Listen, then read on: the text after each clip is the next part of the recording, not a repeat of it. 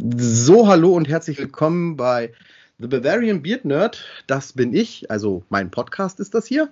Und ähm, ja, ich äh, bin die Woche ein bisschen äh, gehandicapt. Äh, ich habe äh, ein bisschen was mit Schulter und äh, Nackenbereich so. Deswegen bin ich nicht ganz so agil, aber das soll uns nicht stören, weil äh, ich ja Gott sei Dank äh, nur reden muss. Und ähm, ich habe aber diesmal einen sehr tollen Gast. Ich habe ja schon ein bisschen voran ausgekündigt, äh, vorangekündigt, sagt man, glaube ich, vor, vorangekündigt, vor, vor, vorangekündigt, vor, ja, egal.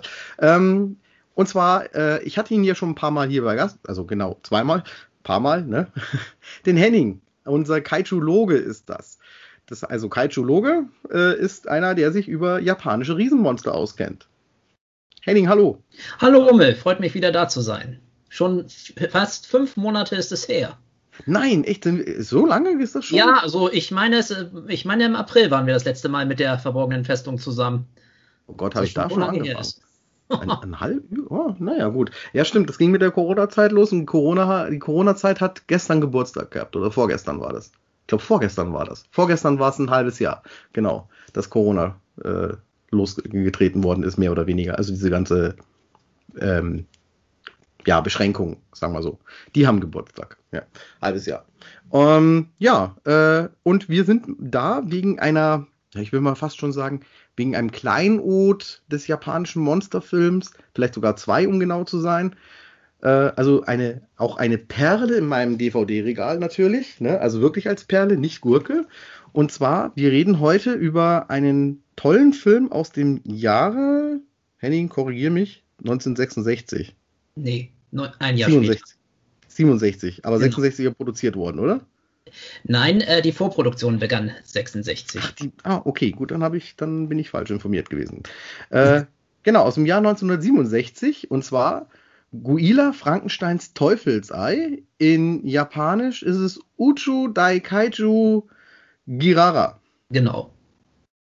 Habe ich das richtig ausgesprochen? Ja, Uchu Daikaiju Girara, ja. Ha, oder wie sagen die anderen immer? Gilala, ne? Ja, Julala, ähm, weil Julala, also mit dem zusätzlichen, äh, wie äh, Julio oder Julio, sonst ist die Japaner haben für den internationalen Titel Girala ähm, halt entsprechend ähm, Julala dann umbenannt sozusagen, aber das ist ja gleich, das ist genauso ähnlich wie Godzilla und Gojira, also deswegen, das ist dann genau. gleichbedeutend. Wir können genau. auch Jula, äh, also beziehungsweise Julala sagen, aber ich persönlich äh, nenne äh, Julala immer Julala. Deswegen, weil ich bin mit diesem Namen auch groß geworden und deswegen. Ja, ich sag, ich glaube, ich sag den Namen auch immer falsch. Ich sage immer Guila, ne? Und ja, also, heißt weil Jula ich, wahrscheinlich. Ja, also Oder? ich persönlich nenne ihn Jula, ähm, weil entsprechend, ich habe ihn nie Guila ähm, genannt, aber äh, vielleicht bin ich halt, halt auch nur durch das Deutsche, beziehungsweise dieses auch etwas italienisch klingende, vielleicht da ein bisschen mhm.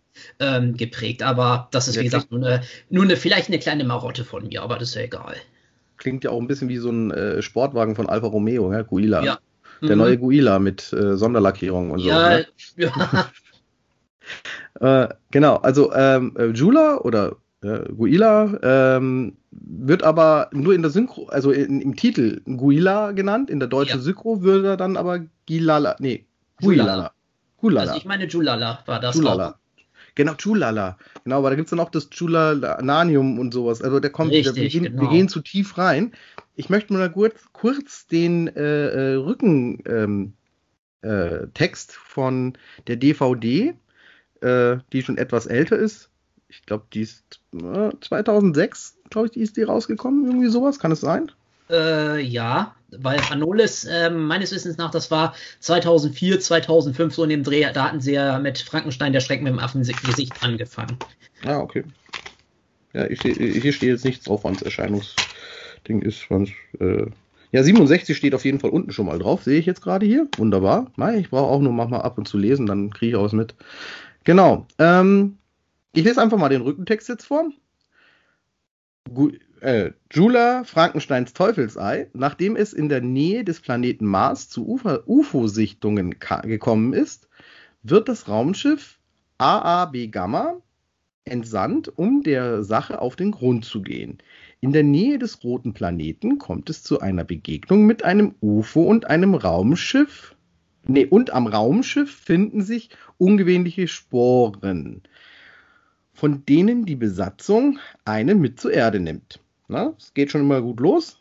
Hier wächst die Weltraumspore zu einem Riesenmonster Guilala heran oder Julala heran, das sogleich damit beginnt, seine Zerstörungswut auszuleben.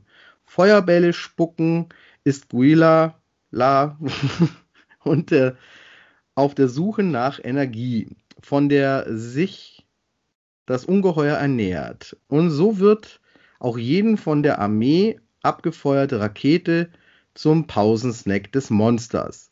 Während Julala als Energieball umherfliegt und alles vernichtet, was dem Ungeheuer in die Quere kommt, beginnt die Wissenschaft, äh, beginnen die Wissenschaftler fieberhaft eine Lösung zu finden. Ja, die verraten ja eigentlich schon den ganzen Film. Ja, das tun sie.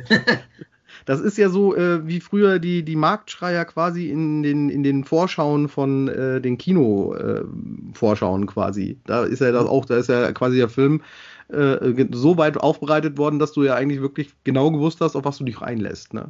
Richtig. So ungefähr klingt das zumindest. Ne? Ja, das stimmt ja. auf jeden Fall. Und du hast uns sicherlich ganz tolle Sachen über diesen Film zu erzählen, denke ich. Ja, das habe ich in der Tat. Also, äh, womit soll ich anfangen? Ach, beginnen wir doch mal äh, bei ganz vorne, würde ich sagen. Ich gucke mhm. mal auch mal ganz kurz. Ja, genau. Beginnen wir einfach.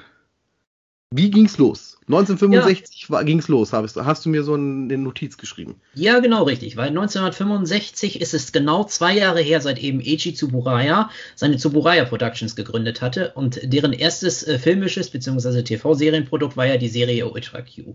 Und das war ja dann auch der Beginn des Kaiju-Booms eben in Japan, sprich dann so langsam bis in die nächsten zwei Jahre sollten jedes äh, bedeutsame Filmstudio in Japan irgendwann irgendeine Kaiju-Produktion halt entsprechend auch aufziehen.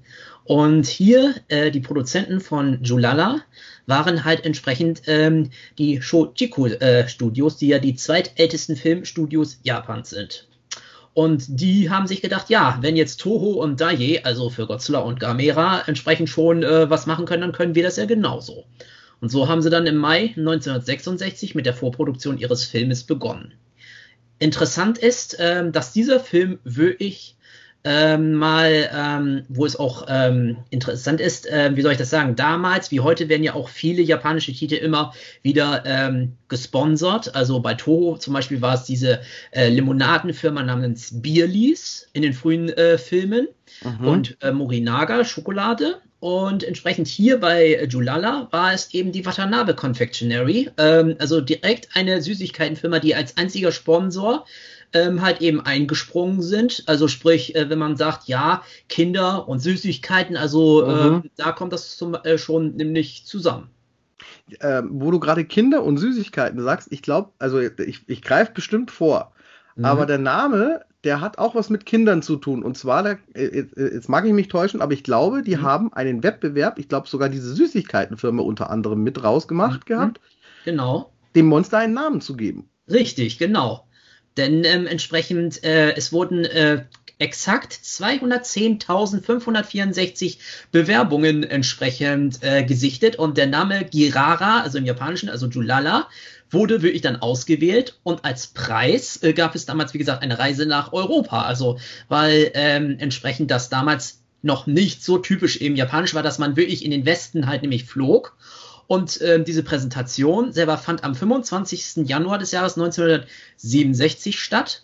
Und zusätzlich zugegen waren auch die Manga-Magazine Weekly Shonen Magazine und Weekly Shonen ähm, King, die dann entsprechend dabei nämlich waren.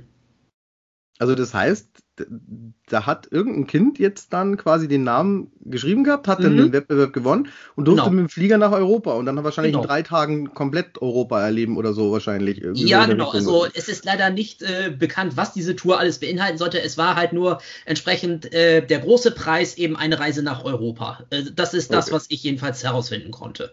Weil das also, ist ja auch entsprechend, wie gesagt, dann ähm, schon etwas ältere Info und nicht jeder ähm, bedeutsame, sag ich mal, Fan und Sammler, der seine alten Weekly Shonen King und Weekly ähm, Magazine, sonst jetzt wirklich, der scannt sie ja nicht ein, weil, äh, wie soll ich sagen, dann gehen sie ja kaputt. Mhm. Deswegen, also wenn da, sag ich mal, irgendwelche Details drin sind, dann sind sie mir persönlich jedenfalls nicht bekannt. Okay. Na, ist auch nur so nebenbei. Aber ich fand, ich finde die Idee lustig. Also ich, ich, ich finde diese Vorstellung witzig, dass das Kind, das da die äh, den Namen Guilala äh, äh ins Leben gerufen hat, dass, dass sie wahrscheinlich Neuschwanstein angeschaut hat oder so. Ja, natürlich, irgendwie das ist so, richtig. Wahrscheinlich, irgendwie sowas, ne? Ach, putzig. Genau. Ja, ähm, genau, äh, fahre fort. ja, genau. Und ähm, schon, ich werde erstmal jetzt mal anfangen. Also, wie gesagt, im Mai 1966 hatte ja die Vorproduktion des Films halt nämlich begonnen. Entsprechend musste ja auch ein Drehbuch zum Film geschrieben werden. Und äh, die, äh, das Drehbuch wurde von drei Menschen verfasst. Und zwar Ebi äh, Motomochi und Mori, äh, Yoshi Ishida. Diese beiden Herren selber hatten ja in den USA auch ähm, Drehbuch bzw. Schreibkunst in den USA studiert. Und es wird im Web angegeben, dass deren Hauptinspirationsquelle für den filmischen Stil bzw. den Humor, dass das der verrückte Professor von 1963 mit Jerry Lewis gewesen sein soll. Ich weiß nicht, ob du diesen Film kennst, also der ist ja weltberühmt. Ich, ich kenne ihn persönlich nicht, aber. Doch, ist sehenswert. Äh, okay, ja, also der soll jedenfalls, wie gesagt, deren Inspirationsquelle gewesen sein. Und dann kam ja noch hinzu der, äh, der Regisseur des Films, also Kazui Nihonmatsu, hat dann natürlich auch noch hier und da ein paar Zeilen äh, entsprechend hinzugefügt, beziehungsweise unterstützte dann eben Motomochi und Ishida bei der Erstellung eben dieser Drehbücher. Also die haben wirklich als, also wenn ich jetzt das, ich, hoffe, ich hoffe, ich habe das genau richtig verstanden jetzt. Also die haben quasi als Vorbild das Drehbuch unter anderem von ähm, der verrückte Professor. Nein, der Film, also diese Drehbuchautoren haben äh, der verrückte Professor gesehen und haben sich okay. gedacht, ja, wir möchten so einen ähnlichen Humor auch ähm, also in der Humor Film einbinden. Ah, okay. Das würde jetzt zum Beispiel, also jetzt, ähm, wir spoilern natürlich ein bisschen, also ich sage mhm. auch kleine Spoilerwarnung, falls jemand diesen Film vorher nochmal sehen will und unvoreingenommen sein will. Also es gibt eine Szene auf dem Mond, mhm. wo die quasi diesen Mondspaziergang machen und dann da fröhlich da auf und ab hüpfen. Ja. Also das sieht auch wirklich äh, sehr seltsam aus und erst noch eine sehr äh, äh, locker flockige Musik ist da auch noch eben. Also eher mhm. was, also nichts, nichts bedrohliches, sondern eher so was Lust, lustiges, ja. was, was angenehmes. Und wenn du jetzt sagst, dass die eben quasi so, den Humor müssen wir damit einbauen, dann macht das natürlich wieder Sinn, ne? Weil der verrückte Professor hat ähnlich so Humordinger mit eingebaut gehabt, wo also so, so Situationskomiken war. Und ich vermute mal jetzt ganz einfach, das war gar nicht mal so ernst gemeint, diese mhm. Szene. Die war halt einfach zur Belustigung gedacht. Die war ja. gar nicht absichtlich lustig, sondern die war absichtlich lustig. Ja, natürlich, das ist gut möglich, denn äh, das ist es nämlich halt. Ja, ähm, zu den Drehbüchern möchte ich sagen, dass es drei Skripte mit unterschiedlichen Titeln halt nämlich gab. Und äh, bevor man überhaupt zu dem finalen Design und dem Film selber kam, gab, musste entsprechend erstmal ein Schaffungsprozess nämlich stattfinden. Mhm. Und die erste Idee von einem Film äh, von eben Shoshiku äh, für einen Kaiju war eben, dass Riesenpflanzen eben das Leben auf der Erde bedrohen. Und mhm. dabei machten eben die Namen Weltraummonster bzw. Riesenweltraummonster erstmal nur so die Rede, also das als Platzhaltertitel sozusagen. Mhm. Und dann kam sogar noch äh, Science Fiction, also SF Weltraummonster, also SF Uchu äh, Kaiju nämlich die Rede. Mhm. Aber dann kommt nämlich die Wandlung aber das zählt trotzdem noch unter den ersten Entwürfen, also unter 1 Kaimushi, also Monsterinsekt, beziehungsweise Kaimushi X, also Monsterinsekt X. Das, wie gesagt, kursierte so für, die, für das erste Skript ähm, als Titel. Als zweites Titel, ähm, ähm, der zweite Titel wurde Demora bzw. Demos, also dämonenhaft entsprechend gewählt. Und da wurde sich schon in, äh, in, auch festgelegt, okay, unser Kaiju soll ein Insekt sein. Deswegen hatten sie dann auch für das entsprechende Kaiju den Untertitel Bizarres Insekt nämlich gewählt, bevor sie dann schlussendlich dann eben auch zu Julala halt nämlich kamen. Und ähm, als Julala dann so halt äh, designtechnisch auch fertig war, hatten sie sogar für dieses ursprüngliche Modell, also dieses, ähm, wie soll ich sagen, dieses Vormodell, auf dem dann der Anzug, ähm, nach dem der Anzug dann gebaut werden sollte, sogar einen lateinischen Namen für Julala nämlich genommen. Und zwar, ich muss es selber mal lesen, Pratonical Gilala Donicios. Also entsprechend haben sie sich sogar einen lateinischen Namen dafür ähm, ausgedacht. Also das ist ja schon ähm, sehr ungewöhnlich. Ja, das ist wirklich ungewöhnlich. Also vor allen Dingen, man muss ja auch sagen, dieses Monster ist allgemein ungewöhnlich. Mhm. Ja, also das ist, äh, das ist ähm, es gibt kein zweites in der Richtung. Also das, nee, ist, äh, das ist ähm, auch vollkommen richtig, denn ähm, das Design hat nämlich ein gewisser Shigeta Shigemori nämlich gemacht. Und dieser Shigeta Shigemori kennen vielleicht einige, die, ähm, sage ich mal, sich allgemein etwas mit äh, Filmen besser auseinandersetzen als äh, andere, weil der Typ war auch entsprechend an der äh, Produktion The Last Samurai mit Tom Cruise äh, nämlich beteiligt. Und ähm, Shigemori selber, ähm, wie gesagt, Julala war seine einzige Arbeit an einem Science-Fiction-Film überhaupt. Sonst war er immer dafür nur zuständig, ähm, Häuser, und ähm, hier Interieurs und sonstiges halt nämlich zu bauen bzw. zu designen. Also sprich normal japanischen Alltag sozusagen nachzubauen.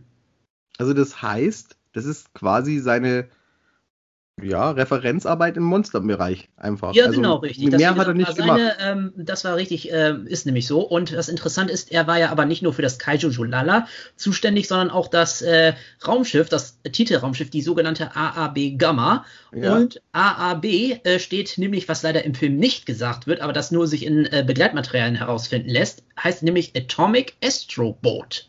Also Atom-Astroboot sozusagen. Also Atom-Astroboot äh, Gamma. Gamma. Genau. Ah, okay, das war dann die Gamma, weil Alpha war schon weg, ne, wahrscheinlich. Atom. Ja, genau. Und Beta war, wie gesagt, für ähm, war auch schon weg oder beziehungsweise für später. Deswegen. Ja. Genau. Ja, also ähm, dieses Raumschiff hat ja auch ein ganz spezielles Design und mhm. ich, ich, möchte ja auch äh, ein bisschen den Leuten, die da, es, es gibt ja auch einen wunderbaren Audiokommentar auf dieser DVD mhm. und äh, es wird ein Vergleich gezogen von, ich, ich glaube, äh, Thilo Gosejohann und Jörg Buttgereit mhm. machen das Ganze ja. Genau. Und es wird ein ähm, Vergleich gezogen zu äh, man stirbt nur zweimal, glaube ich, war es. Ne? Richtig, ne? der, genau. der James Bond, der in Japan spielt. Richtig, genau. Aber wir dürfen nicht vergessen, das, äh, was Herr Rose-Johann da erwähnte, das war ja nur das äh, Trägerraumschiff. Ähm, aber die, wie gesagt, die AAB Gamma direkt ist ja nochmal wirklich das, was ja entsprechend aus dem anderen raus ähm, quasi rausfliegt, äh, so in sich die Klappen genau, öffnen ist, und sonst. Ja, ja, ja, ja, ja, genau, genau. Das ist ja erst so eine Ka äh, Raum, Raumkapsel, eine ganz typische, ne, so eine mhm. Raketenkapsel und die geht dann so genau wie so eine Blume auf und dann Richtig, ist das genau. Raumschiff drin, das fahrt dann nochmal so Kufen aus, glaube ich, mehr oder weniger, ne? Oder so Tragflächen, so ganz kleine, die Kufen haben irgendwie. Das habe ich zwar jetzt nicht gesehen, aber okay. Also das ist irgendwie, auf jeden Fall klappt sich da irgendwas noch Ja, genau, die, also ich meine, ähm, es war nur entsprechend, dass die sich so halt entsprechend aufklappen und das bedingt halt durch die Schwerelosigkeit die AAB Gamma so rausfliegt, aber ist ja auch nur ein Detail. Ja, aber diesen schönes Raumschiff. Ich habe einen Modellbausatz mal in der Hand gehabt, ich habe ihn aber dann leider aufgrund des Preises wieder weggelegt. Das glaube ich dir aufs Wort, denn ähm, wie soll ich sagen, ähm, Ka äh, Kaiju wie Julala, die ja nur einen einzigen Film haben, haben natürlich dort einen besonderen äh, Platz im Herzen der Fans und sind natürlich dadurch, äh, weil sie ja eben kein Massenmarkt sind, immer teurer. Ja, äh, Richtig. mit dem, mit dem Julala-Modell habe ich allerdings Glück gehabt. Das ist mhm. allerdings auch nicht wunderschön, muss ich sagen. Also äh, die Verpackung ist schöner. Äh, es ist ein Aufziehmodell. Und zwar so ganz wie so ein klassisches äh, Tin äh, Model quasi, also mhm. diesen äh, Tin Wind-Up Model. Mhm. Ähm, ist natürlich aus Plastik, aus grünem Plastik auch noch dazu. Ähm, aber die Verpackung ist wunderschön. Ich kann sie dir ja. gerne mal äh, fotografieren. Und das habe ich, glaube ich, für 20 Euro geschossen irgendwann mal also auf das Ist, ich, ne? Das ist mega, ja. mega, mega günstig. Also ja, da hast du echt Glück für ich gehabt. Und außerdem diese Tin- äh, bzw. Windabwalker-Spielzeuge äh, haben auch ihre Sammler und Fans. Mhm. Und deswegen äh, sage ich mal, da über das Design äh, kann man natürlich immer streiten. Aber ich finde trotzdem, das gehört in die Showa-Ära, in diese vergangene Zeit wirklich damit hinein, dass die Spielzeuge eben, eben nicht wirklich 100% perfekt nämlich aussehen, was Nein, wir ja heutzutage möglich haben haben, weil das, sage ich ja, ist das, was die japanischen Kinder wirklich äh, kaufen konnten, sonstiges. Mhm. Und denen war das bis, oder beziehungsweise es ist denen egal, ob es nicht hundertprozentig echt ist, nämlich aussieht. Hauptsache, sie hatten ihr Kaiju zu Hause. Ja, nee, also ich, ich nicht, dass du mich so falsch verstehst. Ich finde, mhm. es hat seinen eigenen Charme, aber es ist halt, wenn man die Verpackung sieht und man sieht da dieses Guilala drauf, dann denkt man so, ah, so in der Richtung wird es wohl aussehen und dann sieht es, ähm, ich will mal sagen, rudimentär so aus. Ja, also ich verstehe halt dich schon. Es ist sehr stilisiert, ne? Also, ja. aber trotzdem, es hat seinen eigenen Charme. Das, das muss man natürlich lassen. Ähm, ob ich es jetzt nochmal irgendwann zusammenbaue. Ich habe nämlich einen schon mal zusammengebaut gehabt. Das mhm. habe ich nicht für 20 Euro geschossen gehabt, das habe ich für 30 Euro geschossen gehabt. Da habe ich aber auch Glück trotzdem gehabt. noch günstig. Trotzdem immer noch günstig. Und das ist mir allerdings ähm, beim Umzug meiner Kaiju-Sammlung in den Dachboden ist mir das runtergefallen und dann war das, dann war das Scherben das ist halt so ein ja. Kunststoff, der halt nicht, äh, nicht viel nachgibt. Das so, äh, nee, das war auch nicht. Äh, ne? Deswegen ist es auch so schwierig, weil gerade Japan als Erdbebenland, weißt du ja, wenn solche alten Schätze dann leider durch ein Erdbeben zerstört werden, sind sie zerstört. Das ist leider halt nämlich so. Und das ist auch ein ganz großes Problem, weil entweder wurden die Teile dann weggeschmissen oder sie wurden durch eben Naturkatastrophen eben zerstört oder sonstiges. Ja, also wenn es wirklich um Originalteile halt nämlich geht und deswegen sind die Sammlerpreise dort natürlich jenseits, sag ich mal, gewisser Budgets. Zumindest beider Budgets. Ja, meine auch. Ja, wir, genau. schweifen, wir schweifen sehr weit ab wieder. Ja, genau. Also ich, ich Schweife. Genau. Ab. Ich habe noch ähm, die weiteren Infos, falls es äh, gesagt inter, von Interesse ist. Und zwar, was sehr besonders ist, äh, dass Eso Kaimai entsprechend den Anzug anfertigte. Und Eso Kaimai ist ja auch unter anderem einer der Leute, die ja auch unter anderem den ersten Godzilla-Anzug von 1954 mitproduzierten. Ach. Also sprich, das war ein Hausname innerhalb der japanischen Filmindustrie, wo man wusste, okay, der Typ äh, kann uns, wie gesagt, helfen, wie gesagt, den Anzug dann ähm, zu fertigen.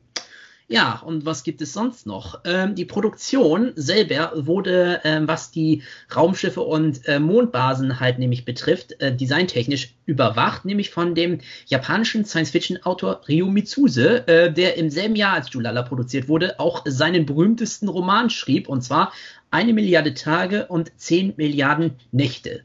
Dieser Roman selber wird auch der beste japanische Science-Fiction-Roman aller Zeiten gelabelt. Und äh, er wird, wie gesagt, hier in Deutschland, wie gesagt, nur in einem Buch von 1982 referenziert. Selber ist Mitsuses äh, Geschichte nur bislang ähm, auf Englisch halt nämlich erschienen und ist überhaupt gar keine Kaiju-Geschichte. Es ist wirklich mehr eine, ein ähm, extremes Philosophie-Epos, aber trotzdem, dass ein gewaltiger Name wie Ryo Mitsuse an einem Kaiju-Film mitgearbeitet hat, ist auch, wie gesagt, sehr löblich und auch besonders. Also das heißt, dieses Buch kann ich jetzt, also die, die Geschichte kann ich in Deutschland nicht lesen. Nee, nur auf Englisch. Äh, sie wird nur irgendwie mal erwähnt, dass die mal geschrieben worden ist. Habe ich das jetzt richtig, so richtig genau, verstanden? Richtig, genau, weil dieser, äh, also diese deutsche Referenz ist nämlich so ein Band, der heißt Science Fiction aus Japan und äh, der mhm. Japaner, der daran mitgearbeitet hat, der Ken Okura, selber war ja nur der Übersetzer für diese Kurzgeschichten und der hat dann in einem Anhang erwähnt, ja, es gibt, äh, wie gesagt, einen Roman von Ryo Mitsuse, sonstiges und der heißt ebenso und der ist eben, wie gesagt, vor ähm, ähm, knapp zehn Jahren zum allerersten Mal außerhalb Japans in einer Fremdsprache, also in Englisch wirklich halt nämlich erschienen. Und äh, mhm. ich kann mal ganz kurz spoilern. Also in dem Roman geht es darum, dass Jesus Christus, ähm, der griechische äh, Philosoph äh, Platon und ähm, der ursprüngliche, also der erste Buddha, äh, Gautama, nämlich an das Ende des Universums reisen, um zu verstehen, warum die Menschheit überhaupt geboren wurde und ähm, dann entwickelt äh, sich, wie gesagt, daraus halt entsprechend ein, ähm, wie gesagt, philosophisches ähm, Szenario über das Leben generell, weil äh, der Roman dann auch äh, die unterschiedlichen Philosophien und Lebensanschauungen gegeneinander halt nämlich äh, stellt. Und äh, die Antwort ist dann schlussendlich, soweit ich es ver vernommen habe, dass egal was man auch immer lebt, man soll das Leben leben. Das ist ja kaum mal keine schlechte Grundaussage. Auf Richtig, jeden Fall. genau, aber das ist ja, natürlich dann megamäßig aufgeführt und sonstiges mit allen, mhm. also mit, mit, richtig langen Diskussionen und ist in diesem Sinne natürlich auch sehr trocken, auch wenn es hier und da natürlich Actionsequenzen und sonstiges natürlich gibt, aber trotzdem der Hauptfaktor liegt halt eben darauf, dass, wie gesagt, diese Charaktere sich unterhalten. Mhm. Also ganz anderer Ansatz, wie gesagt. Also mhm. ja, aber interessant auf jeden Fall, glaube ich. Ja, kann natürlich. Ich, und dass dann vorstellen. dieser Mann, der diesen Roman wirklich geschrieben hat, an dem Film Julala mitgearbeitet hat. Also ich kriege dabei Gänsehaut. ja, weil ja, weil Julala ja doch eher leichtere Kost jetzt ist. Das auf muss man ja Fall. Doch also, auch, er hat, muss man ja sagen. Ne? Ja, natürlich. Also sagen wir mal so, Julala hat ist zwar leicht, ja, aber er hat auch so seine gewisse Symbolik wie jeder japanische Kaiju-Eger. Und da können wir ja, ja gerne nachher oder gleich gerne noch zu sprechen sprechen drauf kommen. Ja, da würde ich ja doch gleich mal drauf kommen, weil ich habe ja, also ist klar, äh, Godzilla, Atombombe ne, oder äh, äh, Shin Godzilla jetzt eben äh, die Fukushima-Katastrophe mhm. quasi sozusagen versinnbildlicht. Genau. Äh, wir haben, ähm, ich, bei Gamera kann ich es mir jetzt auch nicht, da ist auch eher so Atomkraft mit dabei, ne? Mhm. ne aber ist ja jetzt eigentlich eher ein gutes Monster. Auch dann ja. schon eigentlich ziemlich am Anfang auch schon gewesen, ne? War nur der erste Film, wo es ein bisschen mhm. böse war, auch nicht wirklich, hat sie auch Kinder gerettet, genau. wenn die vom Leuchtturm runtergefallen sind. Ja, der eine, ja. der Toshio, ja. Genau. Ja, also bei, bei Guia kann ich mir nicht wirklich vorherleiten, aber es natürlich hat auch irgendwas mit Atom wieder zu tun, wahrscheinlich. Ähm, nicht direkt. Und zwar, ähm, es gibt nämlich einen Amerikaner, der für nämlich die US-Kriterion-Box äh, nämlich ein Booklet nämlich geschrieben hat. Der heißt nämlich Chuck Stevens und der stellt folgende Theorien auf. Ist Julala eine Manifestation von Lisas äh, Begehren für Sano? Weil Lisa ist ja die Westlerin, also die Blondine, und die entwickelt ja, hat ja Gefühle für Captain Sano entwickelt. Also sie liebt ihn. So. Also in Japan war es. Ja, genau, die Peggy Schauspielerin Peggy Neal, genau, richtig. Ja, also, wie gesagt, okay. ihr Charakter, der Lisa, entsprechend entwickelt ja Gefühle für Captain Zano, also Liebesgefühle.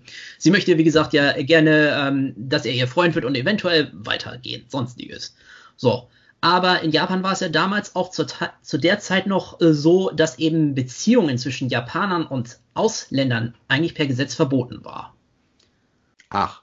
Ja, und dass sich durch diese, Kultur, äh, durch diese ähm, Differenz sozusagen quasi ein Kaiju hätte bilden können. Also da, wir reden ja hier von einem, ähm, gesagt, übertragenen Inhalt. Also jetzt nicht wortwörtlich, ja. sondern wie gesagt nur äh, von Metaphorik. Und ähm, wie gesagt, äh, Chuck Stevens theoretisiert ja noch weiter.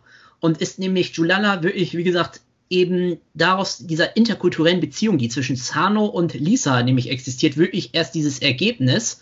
Und kann erst der Sieg am Ende über Julala wirklich erst dann wirklich nur dann erfolgen, dass eben Sano äh, selber äh, Lisa sozusagen den Korb gibt und äh, selber Michiko, also äh, seine Co-Japanerin, dann ähm, zur Freundin, Frau, wie auch immer, halt dann nämlich nimmt und dass das erst wirklich ähm, der Sieg dessen nämlich darstellt. Das stellt, wie gesagt, Chuck Stevens als Theorie über diesen Film nämlich auf. Und ich finde, sage ich mal, für jemanden wie mich, der ja sich mit allen Facetten Japans wirklich befasst, finde ich das absolut logisch und nachvollziehbar für die Zeit, weil entsprechend Beziehungen zwischen Japanern und Westlern sind ja bis zum heutigen Tage wirklich extremst selten anzutreffen, weil Japaner sind ja so sicher, man kann zwar gerne hin, aber man sollte nach einer Zeit wieder verschwinden und am liebsten bleiben die Japaner eben unter sich.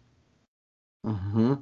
Ja. ja, das äh, äh, ist natürlich echt ein interessanter Ansatz, weil ähm, ja, also ich meine ja, sie ist ja die, die Westlerin, die Peggy Neal, ne? Also mhm. ist, glaube ich, ihr zweiter Film auch bloß. Ja, ne? Ich, genau. Äh, ne? Ist ihr zweiter Film. Man merkt, dass sie so ein bisschen dann schon Erfahrungen hatte mit Schauspielerei, also genau. ein bisschen.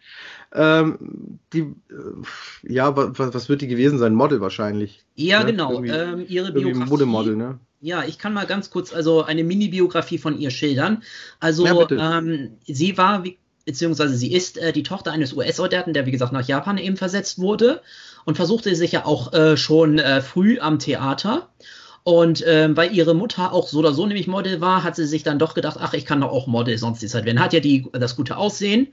Und äh, über die Modelkarriere, wie du schon richtig sagtest, und auch äh, Jörg Buttgereit bzw. Thilo Gose-Johann, dass sie dann eine Filmkarriere nämlich deswegen bekam, weil eben entsprechend sie sah gut aus, sonst ist. Und da dachte man, okay, die kann auch dann Schauspielern. Glück für äh, Neil war ja eben, dass sie wirklich schon äh, gewisse Theatererfahrungen hatte und dass sie in Japan auch die Elite-Universität der sogenannten Sophia-Uni ähm, in Tokio besucht hatte. Also sprich, diese Sophia-Universität ist äh, wirklich sehr hoch angesehen, weil sie, wie gesagt, ähm, auch ähm, unter anderem hier, wenn ich jetzt mich nicht wirklich irre, ähm, katholisch Recht, äh, also Katholizismus und auch äh, Rechtswesen, sonst ist halt nämlich äh, als Studienfächer anbietet oder irgendwas damit in der Verbindung hat. Und da war, wie gesagt, Neil eben, hat sie dann eben besucht und auch abgeschlossen. Und ähm, Neil war ja auch immer ein begeisterter äh, Science-Fiction-Fan, also einer der, einer der wenigen weiblichen Fans zu der Zeit, muss man wirklich sagen. Und ihre Inspirationen laut eigener Auskunft äh, sind Isaac Asimov, Ray Bradbury und Ursula Le Guin. So, das ist nämlich das. Aber nach ihrer kurzen Karriere, sie hat ja insgesamt, glaube ich, nur vier Filme nämlich gemacht. Und wie gesagt, nur eben UX Bluthund und eben Julala sind ja ihre zwei Kaiju-Beiträge war es nämlich so, dass sie leider ähm, sich in einen ähm, Studenten halt eben verliebte, der aber dann wohl in Drogenmissbrauch ähm, abstürzte, dann mit ein Kind mit ihr zeugte, ungewollt und sie ihn deswegen leider heiraten musste. Zu der Zeit war es wohl dann so, dass sie sich moralisch verantwortlich fühlte. Ja, und weil sie gesagt wäre sie wohl fast gestorben, sonst ist, weil entsprechend dieser Drogenmissbrauch und sonst ist das war wohl die, eine Terrorehe. Ja, hat sich dann natürlich dann scheiden lassen irgendwann nach einer Zeit und ähm, durch dieses einschneidende Ereignis wandte sie sich dann dem Buddhismus zu und ähm, hat dann, soweit es geht, bis zum heutigen Tage dann halt ein normales Leben. Ah, okay. Äh, ja. Ich habe vor kurzem mal irgendwo, ich weiß aber nicht mehr, es war in den USA eine, eine Convention, auch im, im Bereich Kaijus. Die haben äh, eine Petition irgendwie gestartet, Fans von ihr, dass sie da auch mal auftreten darf. Ich weiß aber jetzt nicht mehr, welche das wäre, ob das das G-Fest wäre ja, oder das die... war das G-Fest, glaube ich auch. War das ja. G-Fest, ja, ja, mhm. Ah, okay. Äh, das ist ja das größte Kaiju-Fan- Treffen, glaube ich, Der außerhalb ja, Japans. Ne? Sogar auf ja, der außerhalb Welt, Japans ne? ist es das größte, ja. Außerhalb Japans, okay. Genau. Und äh, ja, und ich, ich fand das halt auch irgendwie äh, ganz nett, dass da noch Leute gibt, die sagen, okay, auch sie, wo sie nur zwei Beiträge quasi und also nur Mhm. einen echten riesigen äh, äh, Kaiju-Film, bei Genau. UX Bluthund, das ist ja mehr so, ähm, ja, Teammenschen, ja. Kiem-Menschen, genauso wie der, der, der, Schrecken vom Amazonas sehen Genau. so ein bisschen aus, ne? Richtig. Äh, äh, wie, ach, ich, ich habe den vor kurzem erst wieder gesehen gehabt. Äh, äh, Ky- Kyborgs, Cyborgs, keine Ahnung, irgendwie Kyborgs, glaube ich, werden sie da gesprochen. Die, die ja, Zeit das ist gut möglich. Ja, irgendwie so ganz komisch. Mhm. Und äh, da spielt sie ja neben, ah, wie heißt der, äh, Karate-Legende, japanische äh, ja, ähm, Sonny, ist, äh, Sonny Shiba. ja, oder? genau, Shinichi äh, Chiba, genau, richtig. Shiba. Und ja, was interessant ist, ist ja auch für Jula wiederum, dass in einer kurzen Minisekunde am Anfang des Films ja ähm, ein ähnlicher äh, Super-Kampfkunst-Experte dabei ist, obwohl er damals ja noch nicht entsprechend Kampfkunstfilme gemacht hatte, und zwar Hiroshi Fujioka. Ach, Er nämlich hat nämlich den ursprünglichen äh, Takeshi Hongo in der Kamen Rider Serie gespielt und auch Mhm. noch in anderen äh, Kampfkunstfilmen sonstiges, aber der ursprüngliche Hongo, also der ursprüngliche Kamen Rider, also der allererste, wie gesagt, ist in diesem Film auch dabei. Also sozusagen hat äh, Peggy Neal mit den zwei absoluten Badass-Legenden des japanischen Action-Kinos zusammengespielt. äh, großartig. Ich möchte noch kurz äh, für, für die, die, die nicht äh, so in der Materie drin sind und sich jetzt gerade noch mal gerade wundern, was wir hier alles reden.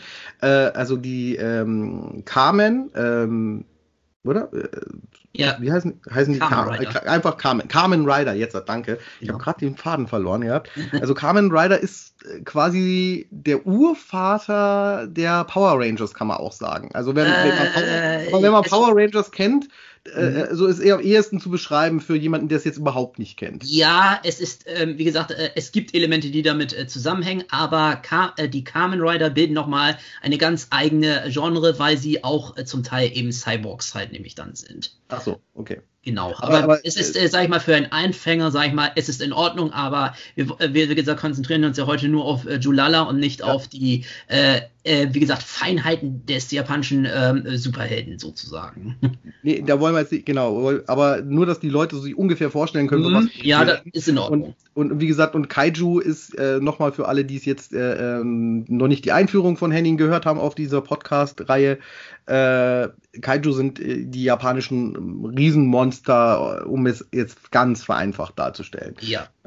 Also Filme mit äh, Männern in Gummianzügen, die Modellstädte kaputt hauen, für die Ja. ganz äh, neue Einsteiger, für die ganz krassen Mhm. Neueinsteiger. Genau. Äh, fahre doch bitte wieder fort. Ich ab und zu quatsche ich mal rein und tu da Mhm. hier äh, dich immer unterbrechen in deinem Fluss, wenn du da gerade so schön erzählst. Ne? ja, klar. das Konzept. Ja, natürlich. ähm, ich kann ja gerne mal jetzt ein bisschen was über auch die Spezialeffekte in diesem Film erzählen, beziehungsweise äh, die Crew und deren Ausführung. Also der Regisseur dieser Spezialeffekte war Hiroshi Ikeda und Hiroshi Ikeda ist äh, deswegen interessant, weil er ja der ähm, Autor äh, der Anime-Adaption und gleichzeitig der Regisseur dessen war von dem Anime Flying Phantom Ship, äh, war von 1969, also zwei Jahre später nach Julala, wo nämlich ein gewisser Hayao Miyazaki Animator halt nämlich war. Also Hayao Miyazaki, der Mann äh, bekannt für eben Nausicaa aus dem Teil der Winde oder eben Mein Nachbar Totoro oder eben Chihiros Reise ins Zauberland und viele andere. Mhm. Also ein paar Damals war Titel er, wie haben gesagt, jetzt auch nicht. Regisseur, Ja. aber er war eben Animator. Genau. Aha. So, dann entsprechend ist auch sehr interessant, was du ja auch schon vorgelesen hast, dass Julala entsprechend genau wie in der ersten Ultraman-Folge Ultraman eben der Rei kommt ja auf die Erde in einer roten Energiekugel. Und äh, diese rote Mhm. Energiekugel, wie gesagt, äh, bildet dann Julala im Film dann auch selber und fliegt. Das ist, äh, wie gesagt, sehr interessant, dass sie, sie diese Stilmittel da übernommen haben. Ja, dann entsprechend die Staudammzerstörung im Film, also Spoiler, äh, erinnert persönlich mich auch ein bisschen an Mothra bedroht die Welt von 1961, wo Mothra einen Staudamm zerstört, aber auch an äh, Gameras ähm, Auftritt, nachdem er zurück auf die Erde gekommen ist in Gamera gegen Barugon. Ähm, das ist der zweite Gamera-Film, der ursprünglich hier in Deutschland als Godzilla der Drache aus dem Dschungel veröffentlicht wurde. Oder Panik, Weitere, Dinosaurier, oder? Irgendwie äh, Panik, äh, Panik, äh, bedrohen, äh, Panik, Dinosaurier bedrohen die Welt ist der Alternativtitel, genau. Genau, von ARD und ZDF, glaube ich, war der. Ne? der ja, Titel, genau. Ja. Ich habe es persönlich damals in, äh, in, unter dem Titel leider nie gesehen, dafür bin ich zu jung. Aber ich habe es, wie gesagt, von Leuten wie dir und auch anderen äh, gehört, die damals, wie gesagt, unter dem Titel äh, den Film haben im Nachtprogramm zum Teil halt entsprechend gucken können. Ich glaube, ich habe ihn gelesen im Nachtprogramm, aber ich habe ihn auch nicht sehen dürfen. Ich war da auch noch, ich war da auch noch äh, kleiner Steppke. Ja. aber, ja, aber äh, was, was mit Dinosauriern zu tun hat, hat man als Kind aufgerissen. Entschuldigung. Ja, klar. ja. Ja, ähm, was auch noch sehr interessant ist, das erste auf, visuelle Auftreten von Julala selber erinnert mich auch an Godzilla, denn wir sehen zuerst ja auch Fußspuren und dann später der, nur den Kopf über den Hügel. Also das sind ähm, Referenzen, finde ich, an den ersten Godzilla-Film von 54. Dann haben mhm. wir auch ein blaues Energieaufleuchten, zwar auch nur ein einziges Mal im Film, aber trotzdem, äh, es erinnert mich, wie gesagt, an den König. Und auch ähm, Julala ist ja auch ähnlich wie äh, Godzilla und Gamera energiehungrig, also entsprechend ist es auch klar. Also die meisten Kaijus sind natürlich energiehungrig, aber nur um jetzt die berühmtesten eben dazu äh, legen. Und es gibt sogar Maser-Tanks, also hier äh, also Laserpanzer, eben äh, mhm. wie in Godzilla und Co. Und ähm, ein Jahr später, nach diesem Film, sollte Yato seinen ersten äh, super, ultra, mega äh, Kaiju-Kracher mit äh, so vielen Kaiju wie möglich äh, drehen. Und zwar denjenigen, den wir in Deutschland als Frankenstein und die Monster aus dem All kennen. Und zwar das Design der UFOs ähm, aus dem Godzilla-Film sieht ähnlich dem UFO aus, das hier schon in Julala halt eben entsprechend auftaucht. Also sprich, es ist klassisch rund und hat so eine, äh, äh so eine ähm, Kuppelwölbung. Ja, das ist die, die, äh, Spiegelei ähnlich sehen die fast Ja, genau, aus richtig. Inguila, genau. genau. Die haben so, so äh, pulsierend glühen. Mhm. Ähm, mir ist jetzt noch was eingefallen und zwar zu dem Thema äh, von, von dem Auftauchen von Guila mhm. äh, von Julala, meine ich natürlich, ähm, taucht er hinter dem Berg so auf und äh, dann äh, sieht man es erstmal so aus der Entfernung in seiner ganzen Größe und irgendwie, ich glaube, der, der, der Rücken tut auch irgendwie kurz aufglühen, mhm. wenn ich jetzt richtig bin. Und dann ist etwas, was ich ganz sehr seltsam fand, da ist dann eine Flutwelle zu sehen also so, es kommt im Berg eine so eine Wasserlawine, würde ich jetzt das beschreiben. Also so eine, wie nennt man das? Mure? Ich habe keine Ahnung. Ja, Mure, ja. Äh, äh, Mure, ja, genau, kommt da runter. Ähm, hat er da gepinkelt oder was? Also ich verstehe das nicht. Mal, da war einfach ähm, ein kleiner Stausee oder da war ein See, sonstiges mit dem Berg und äh, weil ja Julala auch da ein bisschen gewütet hat, denke ich mir, dass das entsprechend äh, ähm, wahrscheinlich dann, dass ähm, die Steine ähm, einfach in den See gefallen sind und äh, der, der Lauf dessen verändert wurde. Aber weil du ja den See leider vorher nicht siehst, kann ich das nur äh, so vermuten. Ja, also wie gesagt, also in, in, in dem Audiokommentar wird da auch so die Witzel drüber gemacht, dass er da gepinkelt hat. Ja, aber. Und, äh, aber äh, ich kann mir das jetzt auch schwer vorstellen, aber es sieht sehr seltsam aus, diese Szene. Ja, das, das stimmt. Dingen, also, weil man die, bei die Kamera ist da, sag ich mal, äh, nicht herumgeschwenkt äh, worden, denn in den äh, meisten mhm. Kaiju-Eger wurde ja immer nur eine einzelne Kamera nämlich benutzt. Und daher war es jetzt auch in dem Sinne leider nicht möglich, ähm, sag ich mal, eine bessere Perspektive jetzt hinzukriegen. Wäre das jetzt, sag ich mal, ein Film von Akira Kurosawa äh, geworden oder ein, äh, mhm. äh, ein Film von, äh, wo Ichi Tsuburaya mehr Einfluss darauf hatte, wie viele Kameras halt nämlich da stehen, ähm, dann hätten wir natürlich einen besseren Winkel nämlich drauf gehabt. Aber weil es ja hier kein Toho-Film ist, sondern ein Shoshiku-Film, äh, war es 100, also höchstwahrscheinlich nur eine einzelne Kamera, die im Film eingesetzt wurde. Ja, aber die wahrscheinlich nicht das Geld hatten für mehrere Kameras. Nicht nur deswegen, sondern auch, wenn man bedenkt, dass eben Shushiku eben mehr Melodramen und Dramen der Gegenwart, also solche Romance-Dramen und was weiß ich, wie eigentlich als Genre-Produktionen hatten, äh, ist es natürlich klar, dass man sagt, ja, wir brauchen, Entschuldigung, ähm, dafür auch nur eine einzelne Kamera. Wozu zwei, mhm. drei? Es reicht, wenn wir nur eine äh, Kamera in dem Haus stehen haben, wo dann die Familie sitzt, steht oder gerade geht oder äh, was mhm. weiß ich wie noch. deswegen, also das finde ich macht schon Sinn. Mhm. Ähm, Ich habe vorher, ich hätte noch eine ganz interessante Frage gehabt, aber ich, ich habe sie jetzt vergessen. Sie taucht wieder auf wahrscheinlich. Ja, fahr erstmal äh, fahr erst fort. Ja, genau, gerne. Also ähm, damit möchte ich erstmal die Spezialeffekte, ähm, sage ich mal, erstmal beenden. Ach so, da fällt mir noch ein, wer fragen möchte, ähm, wer leider der ähm, Anzugsschauspieler im ursprünglichen Julala war, gibt es leider keinerlei Angabe zu. Also sprich, die, die Person, also der Mann, ist leider niemals genannt worden. Okay, schade. Also es ist leider kein, ähm, keine Legende, eben wie hier Harun Nakajima oder sonst wer ähm, in dem Sinne. Also das ist leider sehr schade, aber äh, das ist äh, sehr häufig ähm, entsprechend vorgekommen, weil man entsprechend ja, man, äh, man hat ja nicht erwartet, sage ich mal, es hätte ja auch ganz anders sein äh, kommen können, denn Harun Nakajima wurde ja auch erst äh, zehn Jahre nach dem ersten Godzilla-Film quasi öffentlich präsentiert als der Schauspieler, der Godzilla mhm. eben liebte. Und daher mit Julala kann ich mir vorstellen, wäre der Film so extremst eingeschlagen, dass sie, sag ich mal, fünf Fortsetzungen danach gedreht hätten. Dann hätten sie bestimmt gesagt, okay, das ist unser Mann, der Julala spielte oder so. Mhm. Gab aber ja. leider nur einen dann, also erstmal. Ja, bis dann eben 2007, bis dann Minoru äh, Kawasaki dann sein Remake beziehungsweise Fortsetzung drehte, wo dann jeder jemand äh, dann bekannt ist in den Anzug schlüpfte, der dann ja. auch gar kein Problem hatte, daraus entsprechend zu sagen, ja, ich spiele Julala. Julala. genau. Ja. ja. Die Crew. Also, ähm, der Regisseur des Films ist äh, eben Kazui Nihonmatsu nämlich gewesen. Der entsprechend, sagte ich ja schon, hatte er eben Regie geführt und auch äh, ein bisschen am Drehbuch mitgearbeitet. Und was sehr interessant ist, dass der nämlich äh, für Japans aller, allerersten Farbfilm, und zwar ein äh, Melodram namens Carmen Time, als Regieassistent äh, fungierte. Und der Regisseur war ein gewisser Keisuke Kinoshita. Der Name Kinoshita kennen wir Kaiju-Fans selber von Chuchi Kinoshita aus Gamera gegen Barugon. Das war ja. nämlich der Bruder also Aha. genau. Und dann noch zusätzlich der Keske hatte nämlich 1926 einen Stummfilm gedreht, der bis heute als einer der besten Filme aller Zeiten gilt, und zwar The Page of Madness. Und wer war der äh, Kameramann zu The Page of Madness? Eiji Tsuburaya, der Mann, der Godzilla äh, ähm, zum Leben erwecken sollte. Aha. Genau. Also die, für die, die Special Effects Aufnahmen gemacht hat, hat EC Ja, genau, richtig. Weil nämlich ja. Tsuburaya war zu dem Zeitpunkt, als The Page of Madness äh, gedreht wurde, noch Kameramann, bevor er sich dann erst dann für Spezialeffekte interessierte. Weil ähm, das kam ja erst durch King Kong von 1933.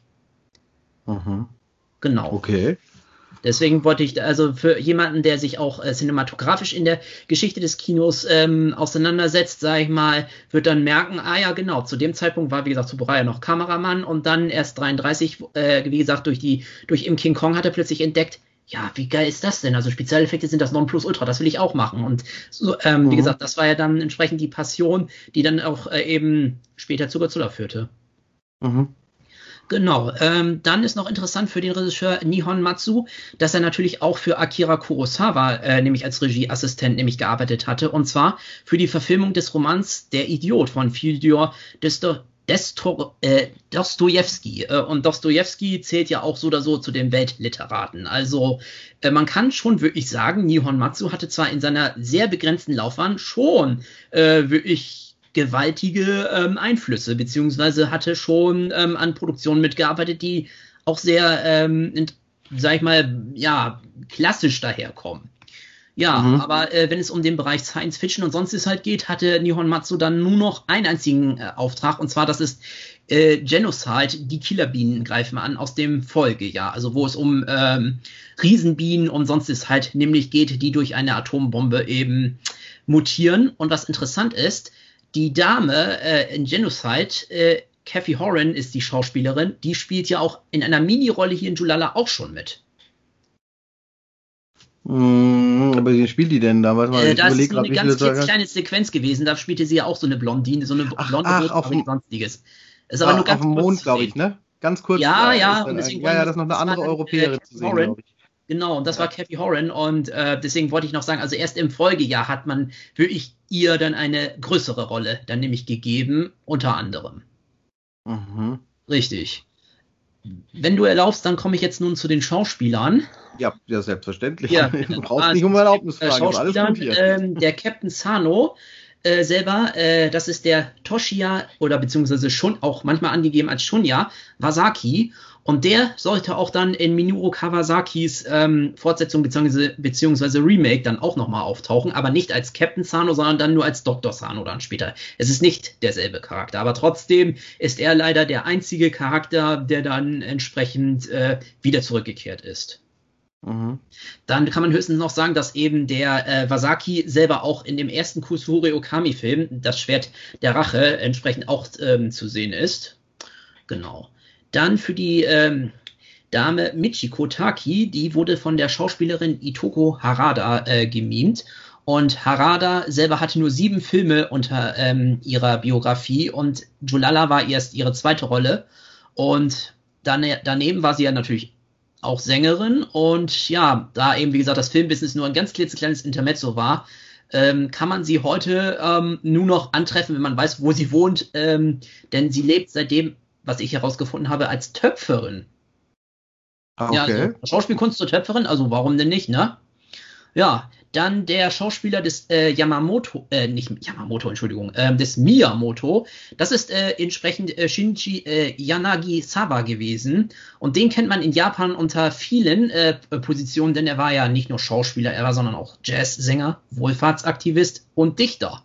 Und äh, sein ganz großes Vorbild, jetzt wird sehr speziell, war ja Enoken, Kenichi Inomoto. Das ist ja einer der Vor äh, Kriegs- bzw. Vorkriegs-Comedians äh, halt in Japan gewesen. Und der zählt mhm. ja unter den ab, also wer in Japan entsprechend ähm, sagt, ja, ich kenne Enoken, also bei, dann ähm, kriegen die Japaner große Augen. also weil, okay. denn wenn du Enoken nämlich kennst, also dann wirst du wirklich auch nochmal mit ähm, noch mehr mit Respekt behandelt als ohnehin schon, weil der Typ hat wirklich also Japan auch immer positiv zum Lachen bringen können mit seinen Filmen. Okay. Richtig.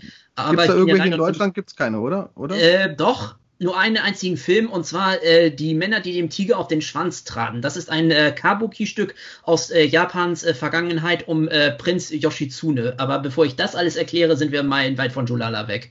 Ein okay, Film, nee, nur ganz kurz war das erwähnt. Das genau, alles gut. Ich muss sagen, ein Film ist mit ihm doch hier in Deutschland erschienen, aber nicht synchronisiert, sondern nur untertitelt. Ah, okay, ja, macht ja auch nichts. Nee, aber wie gesagt, das ist, äh, wie gesagt, auch ein Film von 1945. Also der wurde noch äh, kurz vor Kapitulation entsprechend noch äh, gedreht. Mhm. Ja, ich glaube, da war die Synchronisation wahrscheinlich auch noch nicht das, was wir dann heute als Synchronisation nee, haben. also wie gesagt, der wohl, wie gesagt, also es ist überhaupt ein Wunder, dass überhaupt äh, Eno Ken, sag ich mal, zumindest mit einem Film mal in Deutschland gelandet ist. Mhm. Genau. Dann haben wir überraschenderweise einer einen sehr hochkarätigen Schauspieler, zumindest wenn es nach diesen Kriterien der äh, Kriter Kritiker halt nämlich geht. Das war nämlich Eiji Okada, dieser Dr. Mhm. Kato, und zwar dieser Hiroshima ähm, Mon Amour, ähm, ist ja entsprechend hier, wie soll ich sagen, wegen dieser Erzählweise und den Darstellungen wird er ja auch als einer der besten Filme aller Zeiten halt nämlich gewertet. Und da vermutet man ja nicht, dass in Julala wirklich so ein extremst hochkarätiger Schauspieler dabei ist.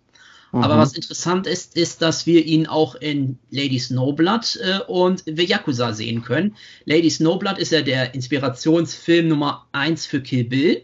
Und The Yakuza spielte ja Robert Mitchum mit und Ken Takakura, also ja wohl einer der bekanntesten japanischen Schauspieler neben Toshio Mifune. Und auch in dem Toho-Katastrophenfilm äh, Flammendes Inferno in Tokio von 1980, wo wir ja auch Spezialeffekte haben von Teruyoshi Nakano. Plus, mhm. dass dieser 1980er Film sozusagen eine Art Prototypenversion ist für Godzilla, die Rückkehr des Monsters von 1984. Mhm. Genau. Dann hatten wir ja eben schon Verginil äh, angesprochen, also da brauchen wir jetzt nicht nochmal äh, drüber gehen. Aber was mhm. interessant ist, ist, dass eben Franz Gruber, also der Dr. Berman, ähm, den hat es, äh, wie gesagt, in den 60ern bis in die Mitte der 70er Jahre in sehr viele japanische Genreproduktionen halt eben verschlagen. Ähm, nur um mal ein paar zu nennen, also Ultraman. Ja, ich bin da auch, ich bin da ziemlich erstaunt gewesen, was ich da alles gelesen habe, weil ich habe einige von den Filmen da, aber mir ist er doch nicht aufgefallen, muss ich sagen. Mhm. Also ist der, ich glaube, er ist auch sehr wandelbar, weil er sieht. Äh, Richtig. Äh, Jetzt ein Guila sieht er ja ganz anders aus als jetzt mhm. zum Beispiel ein UX Bluthund und ich denke, mhm. deswegen ist er an mir vorbeigelaufen, auch in den anderen ja. Filmen. Ja, genau. Deswegen, also ich nenne nur mal ein paar Titel. Also noch weiterhin war auch der Joe Shishido äh, Yakuza-Klassiker äh, Branded to Kill dabei oder auch Gamera gegen Giga, Frankensteins Dämon bedroht die Welt von 1970, um nur mal, wie gesagt, ein paar Filme zu nennen. Ja, äh, Gruber äh, selber war ja der Sohn eines, in, ähm, also der war wirklich, ähm, kam, auch, also seine Familie kam aus Deutschland, äh, sind aber aufgrund eben der Nazis eben in die USA emigriert und er, wie gesagt, kam deswegen nach Japan, weil er selber über die Kultur dort eben recherchieren wollte, denn er war ja auch ausgebildeter Journalist. Und irgendwie dort begann er eben seine Schauspielerkarriere, aber die, wie gesagt, ging ja eben nur von 1963 bis 75, also sprich äh, nur mhm. etwas über zehn Jahre. Dann haben wir den Dr. Stein. Der hat hier in äh, Julala, finde ich persönlich, seinen wohl äh, visuell beeindruckendsten Auftritt, weil nämlich in seinem Debüt, Rodan, sehen wir ihn ja nur mhm. vom Rücken. Denn dort ist er ja der ah. Soldat, der ja äh, auf die Schreibmaschine tippt. Mhm. Okay. Es gibt eine kurze Sequenz, wo ja äh, Rodan, wie gesagt, äh, über A äh, komplett Asien halt nämlich fliegt. Und dann gibt es ja so eine Einblendung mit Okinawa und dann ist da so ein Typ, der in eine Schreibmaschine tippt. Und das äh, ist ja ein US-Soldat gewesen. Und das war zufällig Mike Danin. Okay. Ich glaube, ja. ich, ich glaub, Rodan ist bei mir so weit entfernt, den habe ich, ich muss jetzt lügen, den habe ich, glaube ich, das letzte Mal über, vor 30 Jahren vielleicht gesehen. Ich habe keine oh. Ahnung. Ich kann es dir nicht, ich kann es dir nicht sagen. Irgendwann, ich habe den irgendwann mal auf jeden Fall gesehen. Aber wo das war, wie das war, ich kann es dir nicht sagen. Aber er ist mir ein Begriff, auf jeden mhm, Fall. Naja, ähm, ist auch kein Problem. Aber das, aber das war jetzt auch, äh, also diese drei Jung, äh, äh, ja, drei Nicht-Japaner mhm. sind quasi keine ausgebildeten Schauspieler. Das waren ja Hobby-Schauspieler eigentlich im Prinzip. Richtig, ne? genau. Mhm. genau. Und jetzt äh, bevor wir da, da, da nochmal weitergehen, äh, ich stelle mir das jetzt sehr schwierig vor. Ich denke, haben die Japanisch gekonnt oder wurden die dann synchronisiert in Japan? Ich, hab, ich, ich bin da jetzt ein bisschen raus aus dem Thema, muss ich jetzt sagen. Ähm, die wurden Kann meistens so dann, vorstellen. also die allermeisten wurden dann synchronisiert. Das heißt, die, die meisten wurden dann wirklich äh, synchronisiert. Ja. Die haben Englisch gesprochen und dann wurden die quasi für die ja. Japaner nochmal japanisch äh, überquatscht quasi. Genau. Genau. Aha. Das ist richtig. Aber manche, wie gesagt, konnten auch hier und da entsprechend natürlich ein paar Bröckchen Japanisch, äh, sonstiges, aber es war niemals, sag ich mal, die Westler, wie gesagt, es ist leider so, ähm, Japaner unter sich, Westler meistens unter sich. Deswegen sage ich ja, ist es halt entsprechend da immer auch bis zum heutigen Tage halt nämlich ein bisschen halt ähm, schwierig, sonstiges. Mhm. Ja. Also dann äh, fahre ich mal eben kurz fort. Also ja, weitere Schauspieler. Also der Keisuke Sonoi, der den Dr. Äh, Shioda wiederum spielen sollte. Ähm, das ist ja einer, der auf dem Mond. Der zum Beispiel ist auch etwas prominenter, eben in den schon erwähnten Genocide. Die Killerbienen greifen an. Ja, dann entsprechend der äh, Torahiko äh, Hamada spielte ja den Mr. Kimura. Das ist ja der Typ auch auf Mond mit dem grauen Anzug. Der, wie mhm. gesagt, spielte auch zum Beispiel in diesem ähm, Flammendes Inferno in Tokio mit. Dann hatte ich ja schon erwähnt, Hiroshi Fujioka. Und ähm, sehr interessant, sage ich mal, für Anime-Fans äh, ist äh, Takanobu Hosumi. Wer, de, wen er dort spielte, weiß ich leider nicht. Aber äh, Hosumi kennen wir, sage ich mal, auch aus der äh, japanischen Serie über die chinesische Geschichte, die Rebellen vom Liang Shanpo, was ja in Deutschland auch ausgestrahlt wurde. Mhm. Und äh, der Typ spielte mit Tom Selleck auch in der Komödie Mr. Baseball mit. Und ist zusätzlich jetzt, wie gesagt, für Anime-Fans, wie ich schon gerade sagte, sehr interessant, weil er auch in Detektiv Conan im japanischen. Original mhm. immer wieder mal Stimmen halt eben gibt. Okay. Richtig. Und dann hatte ich ja schon erwähnt eben Kathy Horan. Aber Kathy Horan, äh, wie gesagt, die hatte dort nur, wie gesagt, diesen Mini-Auftritt. Und äh, was interessant ist, sie war auch oder ist ähm, auch die Tochter eines US-Soldaten, der nach Japan versetzt wurde, genau wie Peggy Neal, hatte auch wie Peggy Neal wiederum äh, Theatererfahrung und von dort aus wiederum wurde sie halt nämlich entdeckt. Aber entsprechend war es dann auch wirklich so, dass mit ähm, U4000 Panik und unter dem Ozean halt dann ihre Karriere dann auch das Ende dann halt wirklich war. Mhm. Genau, und für Kathy Horan ist ja interessant, dass ihr liebster Film, also woran sie sich erinnern kann, beziehungsweise auch gerne erinnerte, ist eben Monster aus dem All, das ist ja eben The Green Slime. Also da, den Film hat sie wirklich sehr gemocht, mit, also zu drehen mit eben Regisseur Kinji Fukasaku. Hm, hm, Green Slime, ich habe ihn auch irgendwo hier rumliegen. Muss ich mir endlich mal wieder angucken. Ja. Den muss ich mir wieder angucken. Den muss ich mhm. echt mal wieder angucken. Ja, wie gesagt, das ist ja auch sehr interessant, weil hier in dem, äh, so bei äh, Monster aus dem All, es sind ja nur westliche Schauspieler da und aber sonst, äh, wie gesagt, der gesamte andere Produktionsrahmen ist rein japanisch. Also mhm. ähm, das ist auch, finde ich, sehr interessant, dass, dass die nicht einen einzigen Japaner vor die, Linse, äh, vor die Kamera wirklich gestellt haben. Warum, weshalb, wieso? Da muss ich selber nochmal gucken, ob ich da irgendwelche Infos halt nämlich zu finde. Ich könnte mir vorstellen, dass Toei damals wirklich gesagt hat, ja, wir machen den Film deswegen so, ähm, ich, damit wir äh, quasi aufmerksam werden, dass es heißt, okay, das ist jetzt die Toei Company, sonstiges, die sind eben in der Lage, auch, ähm, sage ich mal, ähm, Science-Fiction-Filme im westlichen Stil komplett zu drehen, ohne dass ein äh, Japaner selber auch vor der Kamera ist. Äh, ich glaube, da bei dem Monster aus dem Alt Green Slime, da gibt's doch, hat da Bill Finger nicht seine Finger im Spiel? Im ja, Wortspiel? genau, das, der ja, war Autor. Der war der Autor davon, ja. Mhm, der, der ja Batman, Batman mit kreiert hat. Genau. genau. Der also die, das Batman-Design quasi geprägt hat, das wir heute kennen, weil wenn wir das Design von Bob Kane bekommen hätten, dann wäre, hätte er einen roten Strampelanzug angehabt und äh, einen festen äh, Drachen hinten auf dem Rücken, mehr oder weniger, und eine Z Maske wie Zorro. Ja, mhm. so ungefähr. Äh, okay. Kannst du dir so vorstellen. Also er ist für dieses Fledermaus-Outfit eigentlich äh, sehr prägend gewesen. Deswegen kann man jetzt den Namen auch immer wieder drunter lesen unter den neuen Produktionen. Mhm. Steht jetzt immer Bob Kane und Bill Finger. Nur um mal wieder wieder schön abzuweichen. ja. Das ist Programm in meinem Podcast. ja, genau. Dann komme ich mal kurz zur Musik. Und zwar ähm, Taku Izumi, der selber ähm, war ja nur für die Mitkomposition des Soundtracks zuständig, war ja auch für die Kaiju-Parodie der große Japaner halt entsprechend ähm, hat er mitgewirkt.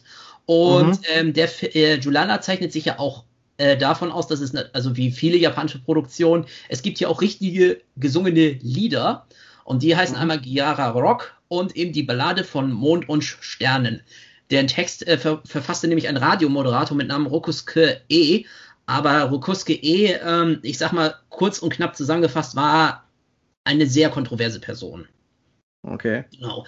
Aber was wiederum interessant ist, dass die ähm, von dem zweiten Lied äh, die äh, entsprechenden Schauspieler Shinichi Yaganisawa, also der Miyamoto, und die Hitoko Harada, also die Michiko, haben mhm. in dem äh, zweiten Lied gesungen.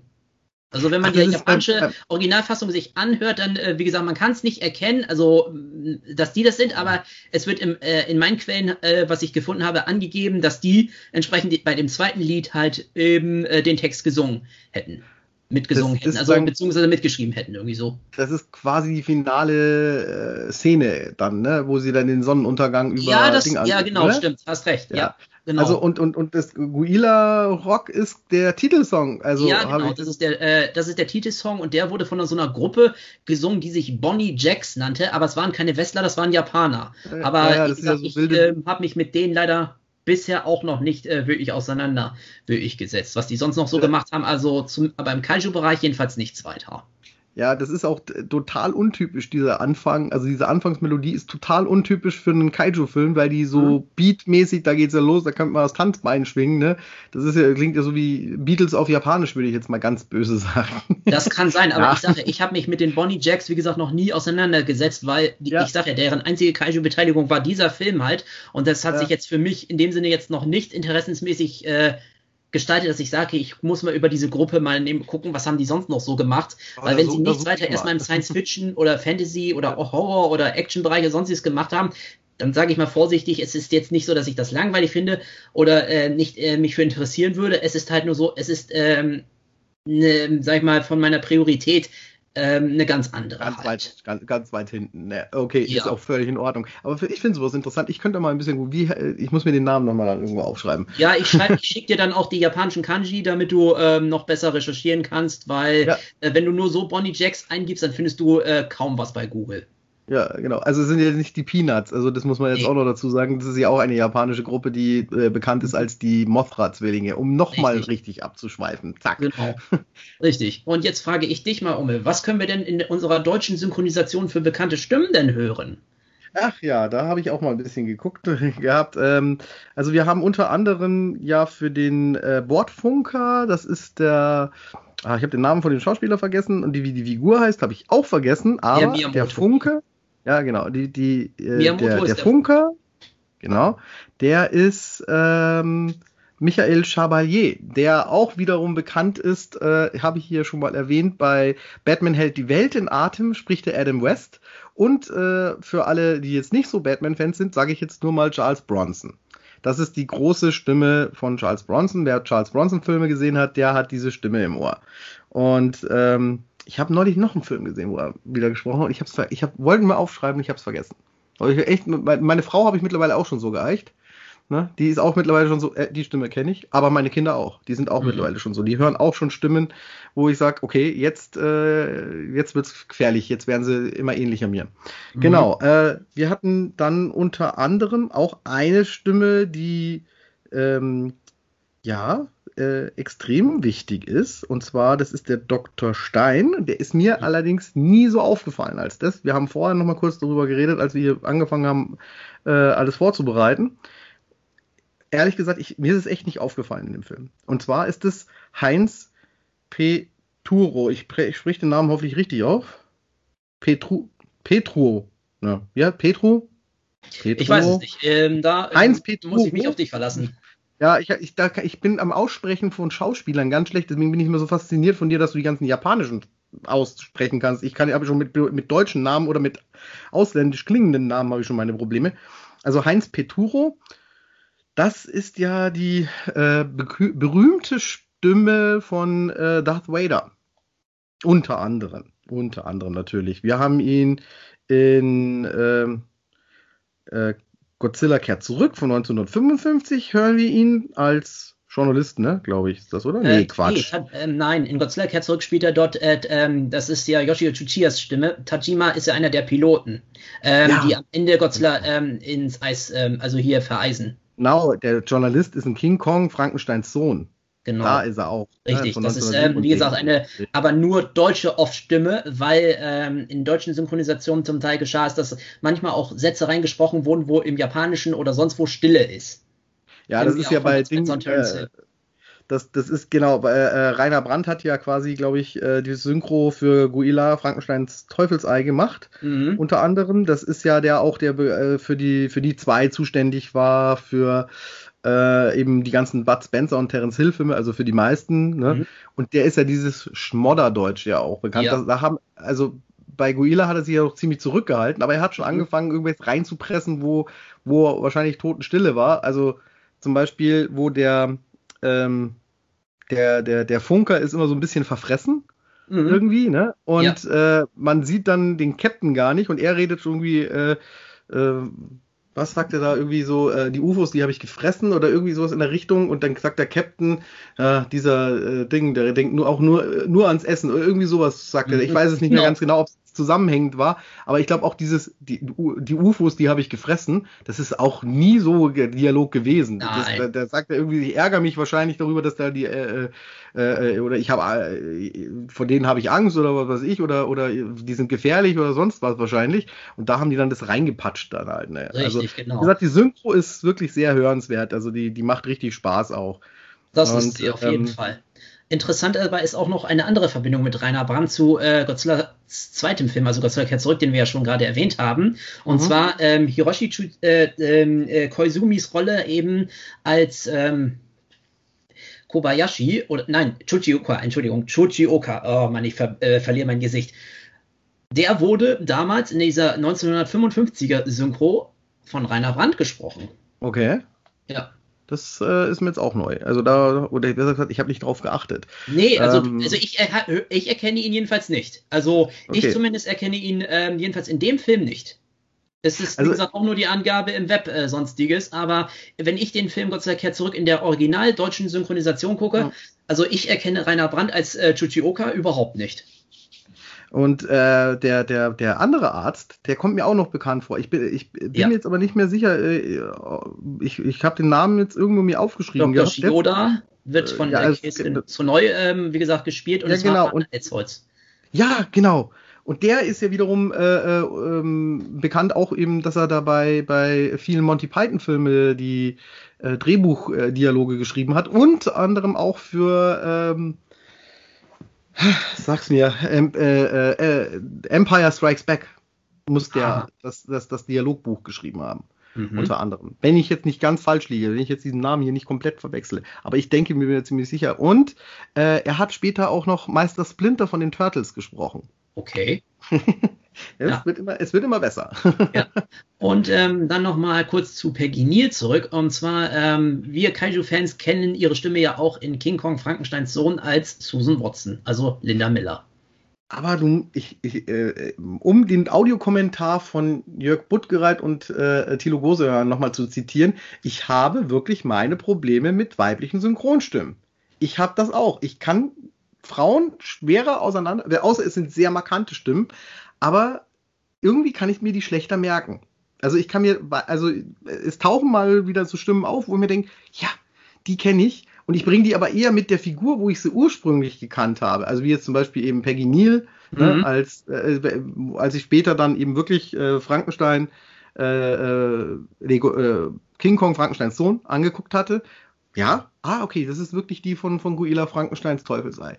Und dann gibt's wieder so Sachen, wo ich dann halt einfach so, ach, das ist ja April O'Neil aus äh, Turtles wieder, oder, äh, aber ich kann mir nie die Namen merken. Ne? Mhm. Die hat zum Beispiel auch bei, bei Batman hat die mal äh, eine Gehilfin vom Joker mal synchronisiert, mhm. die deutsche Sprecherin. Und das ist die Sprecherin von der Zeichentrickserie äh, April O'Neil äh, von äh, den Turtles. Ähm, aber ich kann mir die Namen nicht merken. Ich google da jedes Mal frisch mhm. nach und ich kann sie mir nicht merken. Ich habe schon aufgeschrieben, ich kann mir auch von Catwoman die Synchronstimme nicht merken. Ich muss mit meinem Arm ein bisschen aufpassen. Ich bin wieder ein bisschen hektisch gewesen gerade, aua. und äh, ja, wie gesagt, also mit Synchronisation kann ich ja auch stundenlang reden. Das, das ja. würde jetzt auch hier den Rahmen sprengen. Natürlich. Ja? Wir sollten nur noch erwähnen, dass die gute Dame Ursula Herwig war. Mhm. Genau. Aber ich habe nichts mehr anderes von der gefunden. Ich kenne nur diese zwei. Ja, also ich, äh, ich befasse mich ja mit der deutschen Synchro äh, relativ selten, aber das wollte ich mhm. noch sagen. Aber zum okay. Schluss haben wir noch dann den lieben Gerd Matizen, also Louis Dufiné, in zwei Rollen sogar in dem Film zu hören, die ja also einmal ja. am Anfang und einmal am Ende. Wie gesagt, können wir ihn äh, ganz klar hier nämlich hören und Matizen zum Beispiel auch wieder für King Kong Frankensteins Sohn. Dort sprach er ja Hideo Amamoto, besser bekannt ja. in seiner Rolle als Dr. Who. Ja, äh, auch bei, bei äh, King Kong. Frankensteins Sohn. Mhm. Ja, genau. Aber, aber den hört man sogar dreimal. Und zwar, ja, stimmt, stimmt. Äh, du sagst, ich habe den Film auch nicht gesehen, das stimmt.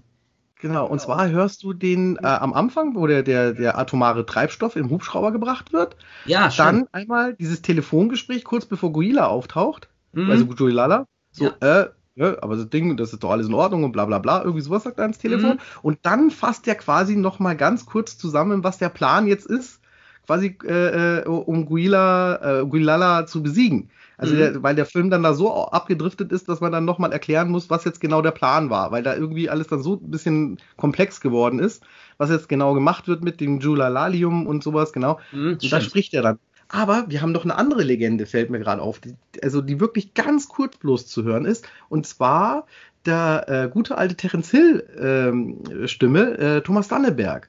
Der spricht einen ähm, ich weiß gar nicht, was das ist, irgendwie so ein Typ, der ein Mikrofon auf hat und die Monster äh, Sichtungen quasi an dem Plakat hinmacht. Der erzählt dann, was Ach, der ist das. Okay. Da hörst du, da hörst du Terence Hill. Ah, das, das darauf habe also, ich jetzt wirklich nicht mehr geachtet. Und da ist mir auch wirklich mal, nicht aufgefallen. Ja, der nee, muss man mal auf. Kein Problem, das, das ist ja super. Ja, also das, das fand ich auch total faszinierend, dass der, der ist aber auch sonst nicht zu hören. Also der ist wirklich mhm. nur einmal, der redet da irgendwas, äh, irgendwelche Koordinaten, glaube ich, redet der da und das sind also ganz kurze Sequenzen. Mhm. Naja. Gut, so viel zu der Synchronisation dieses Films. Und äh, wie gesagt, Rainer Brandt ist ja dann auch der, der, der Captain, noch, um, mhm. um, um da nochmal draufzusetzen. Das Stimmt. wird aber auch, glaube ich, im, im äh, Audiokommentar, der auf dieser DVD drauf ist, auch sehr ähm, ausführlich alles immer gesprochen, weil äh, da eben der Thilo Gosianer, glaube ich, ein großer Fan ist von dieser deutschen Synchronisation. Ne? Der ist da glaube ich, also der, wegen dem Film muss ich auch sagen und diesem Audiokommentar habe ich auch angefangen, mich dafür zu interessieren. Mhm. Weil mir das irgendwie peinlich war, mal irgendwann so, also was heißt ja peinlich, aber ich fand das irgendwie so faszinierend, dass man auch sich merkt, wer wen synchronisiert hat. Und gerade eben bei diesen alten Klassikern, wie du gesagt hast, eben Louis Divinet und etc., der zwar schon mehrere Stimmen hat, aber auch ganz markante Stimmen hat. Ne? Mhm. Dass man da nicht weiß, wer das war. Das ist irgendwie schade, finde ich. Also deswegen habe ich mich damit beschäftigt und eben Gerd Mattesen ist halt einfach die Nein doch oh, Stimme. Halt. Mhm. Die, diese ganz das ist das, womit man ihn halt eben verbindet, natürlich. Genau, in Richtig. Deutschland zumindest. Ne? Ja. ja, aber genau. die haben, äh, ich habe einmal einen Original äh, von äh, Louis Dufiné gesehen gehabt, die sind ja nah dran gewesen an der Stimme. Also wo er auch okay. Deutsch spricht. Ja? Also der, äh, gib einfach mal Muskatnuss Herr Müller in YouTube ein, Original. Mhm. Dann äh, hörst du eine, eine, ich weiß nicht aus welchem Film das ist, ähm, aber auf jeden Fall spricht der dann auch Deutsch, weil da ein deutscher Herr mit am Tisch sitzt. Die Szene macht im, in der deutsch synchronisierten Fassung gar nicht so viel Spaß, aber im französischen Original ist die unwerfend gut. Ah, ja. ja. Sollte man sich angucken. M musst okay. du mal machen. Das ist mhm. richtig, das ist ein Schenkelklopfer. Na klar. Ja, so viel zum Abschweifen und zum, ja, willkommen bei äh, Wetten das. Wir überziehen wieder. Ja, gerne. Also ich versuche entsprechend auch ähm, noch ein paar weitere Infos rauszuhauen, also die auch relativ schnell abgearbeitet sind. Ich wollte noch erstmal erwähnen, ähm, also Girara, also ja, der japanische Originalname von Julala, was er überhaupt bedeutet. Denn er wird ja aus diesen drei Silben Girara gebildet. Mhm. Und ähm, das ist gebildet aus gigantisch, groß, groß. Also Ra beziehungsweise La, also Giant, Large, Large. Und dann, weil der Japaner L und R nicht so richtig aussprechen kann, wurde er daraus eben Girara. Also heißt unser Julala im Original gigantisch, groß, groß hat ihr ein Kind ausgesucht. Den ja, Namen, genau, ne? richtig. Es so. macht das Sinn. Ah, genau. Gigantisch Deswegen. groß, groß. Ja, Aha. so und dann mal ähm, ein kurzer Einblick mal in die Zeit, äh, entsprechend wie es ja, äh, Japan wirklich aussah, weil ich hatte ja schon den Kaiju-Boom mal erwähnt und wie gesagt, der Zenit wird ja nicht ohne Grund 1967 genannt. Ich ähm, lese mal eben, was alles so ablief. Also im Kino hatten wir den Beginn, wie gesagt, äh, mit am 15.03. mit Gamera gegen Chaos, Frankensteins Kampf der Ungeheuer von Dai. Dann mhm. am 19.03. hatten wir das Anime Cyborg 009 Monster War von Toei. Mhm. Dann am 25.03. hatten wir eben Julala, Frankensteins Teufelsei von Shoshiku. Am 22.04. Gappa, Frankensteins fliegende Monster von Nikatsu. Nikatsu ist übrigens das älteste japanische Filmstudio. Oh, Dann okay. ähm, 22.07. eben King Kong Frankensteins Sohn von Toho. Dann am 13.08. eben Godzillas Todespranke in Südkorea, die aber, äh, dieser Film ist ja mit japanischer Hilfe entstanden, also mit, äh, äh, also das Toei-Studio hat, wie gesagt, die Koreaner da unterstützt.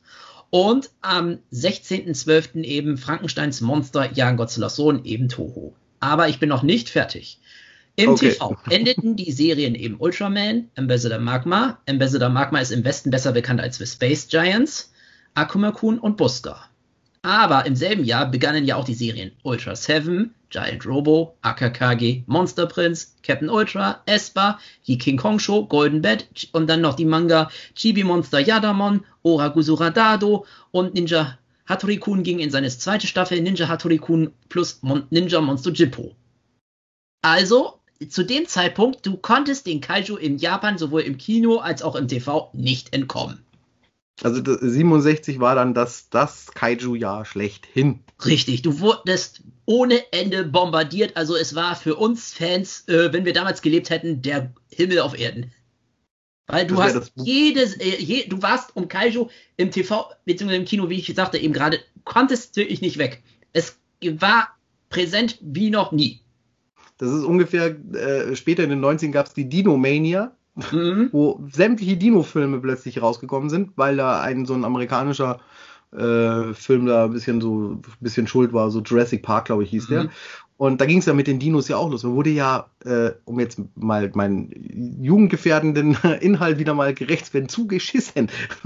mit, mhm. mit Dino-Filmen und Dino-Serien und etc. Es gab ja, war, ja nicht dran vorbeizukommen. Genauso im Spielzeugreal war ja auch Dinos äh, äh, nicht äh, zu entkommen. Also es, das war ja richtig krass. Ne? Ich meine, gut, es gab die Turtle-Mania noch ein bisschen davor. Die war mhm. aber, muss ich sagen, ja, ging so. Ne?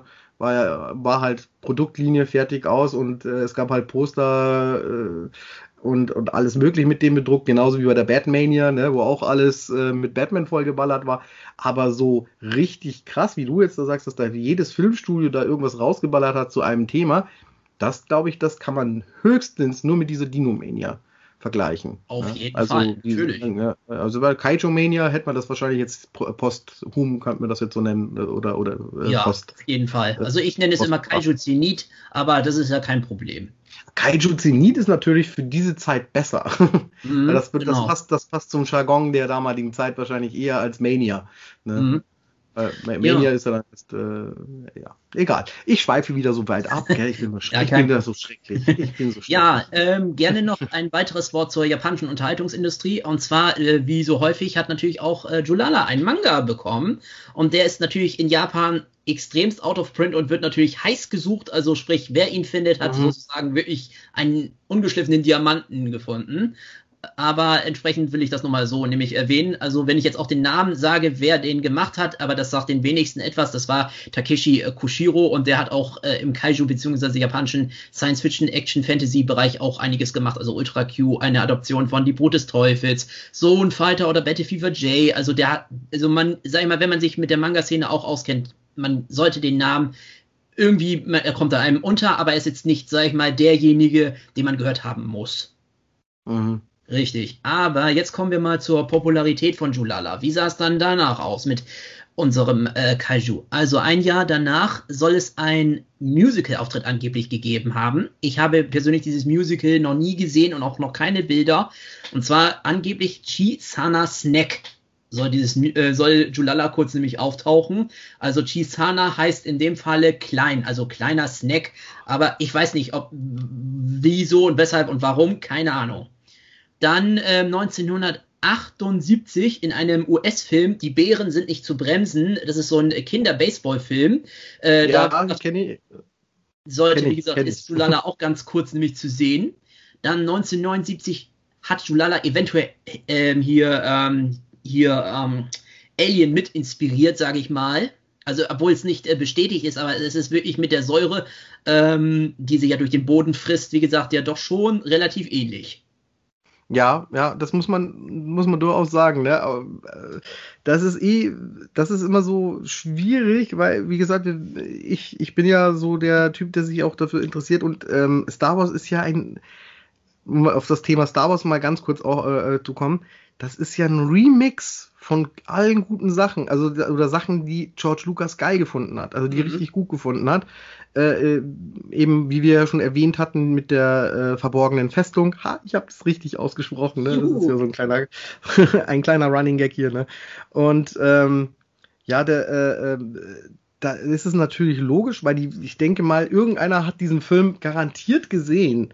Ne? Der, der, und man könnte ja auch Steven Spielberg vorwerfen, die, die Jeep-Szene von, von äh, Jurassic Park äh, ist da geklaut, weil die sieht ja auch sehr ähnlich aus. Es gibt ja, da eine Szene genau, von auch noch äh, wo Guilala quasi den Jeep hinterherläuft. Ne? Mhm, also das, das, das ist, äh, das liegt ja fast schon auf der Hand. Ne? Also man kann das wirklich beschuldigen, dass das äh, äh ein bisschen geklaut ist, also oder, oder remixed worden ist, quasi sozusagen. Ja, ja, mir ist das ja egal. Ich wollte nur sagen, es ist halt eben, mir ist das ja eigentlich auch egal, weil ich kenne ja auch sehr viele in Anführungszeichen Remix-Filme. Aber mich stört das nicht. Für mich ist das wirklich nur eine Ehrerzeugung, auch wenn sie nicht bewusst, sag ich mal, manchmal gemacht wird. Es muss ja irgendwie irgendjemand mal irgendwie untergekommen sein und gut ist. Und gleichzeitig die menschliche Kreativität, manchmal ist sie ja leider etwas begrenzt und so kommt eins zum anderen und gut ist. Ja, und wie gesagt, ein, äh, äh, irgendwas zitieren, weil man es mag, ist ja nicht verkehrt. Also ja mir ist vor kurzem mal aufgefallen, ich habe äh, George, äh, George Lucas sage ich ja, nee, Lukas der Lokomotivführer und äh, Jim Knopf die neue Verfilmung gesehen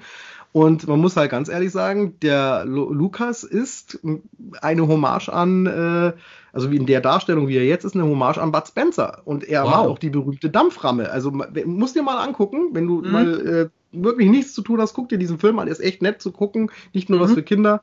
Ähm, und äh, da äh, achte mal darauf, mit was für Pflegen der teilweise da die äh, Wachen von Mandarin, glaube ich, heißt das Land jetzt. Also früher sind sie ja nach China gefahren, jetzt heißt mhm. es Mandarin oder Man Mandala. Mandala heißt es. Ah, okay. Genau, wird, also ein Fantasieland wird da jetzt genommen. Äh, und da ist dann halt eine Wache, die auf die zukommt und äh, er mit seinem Bart und äh, äh seinem Eisenbahnermützchen, ne? Und dann mhm. kommt die Dampframme, die be berühmte äh, Bud Spencer Schlaggeschichte halt, so der voll auf die Omme. Ne? Ja, die Kelle, die gar anscheinend benötigt.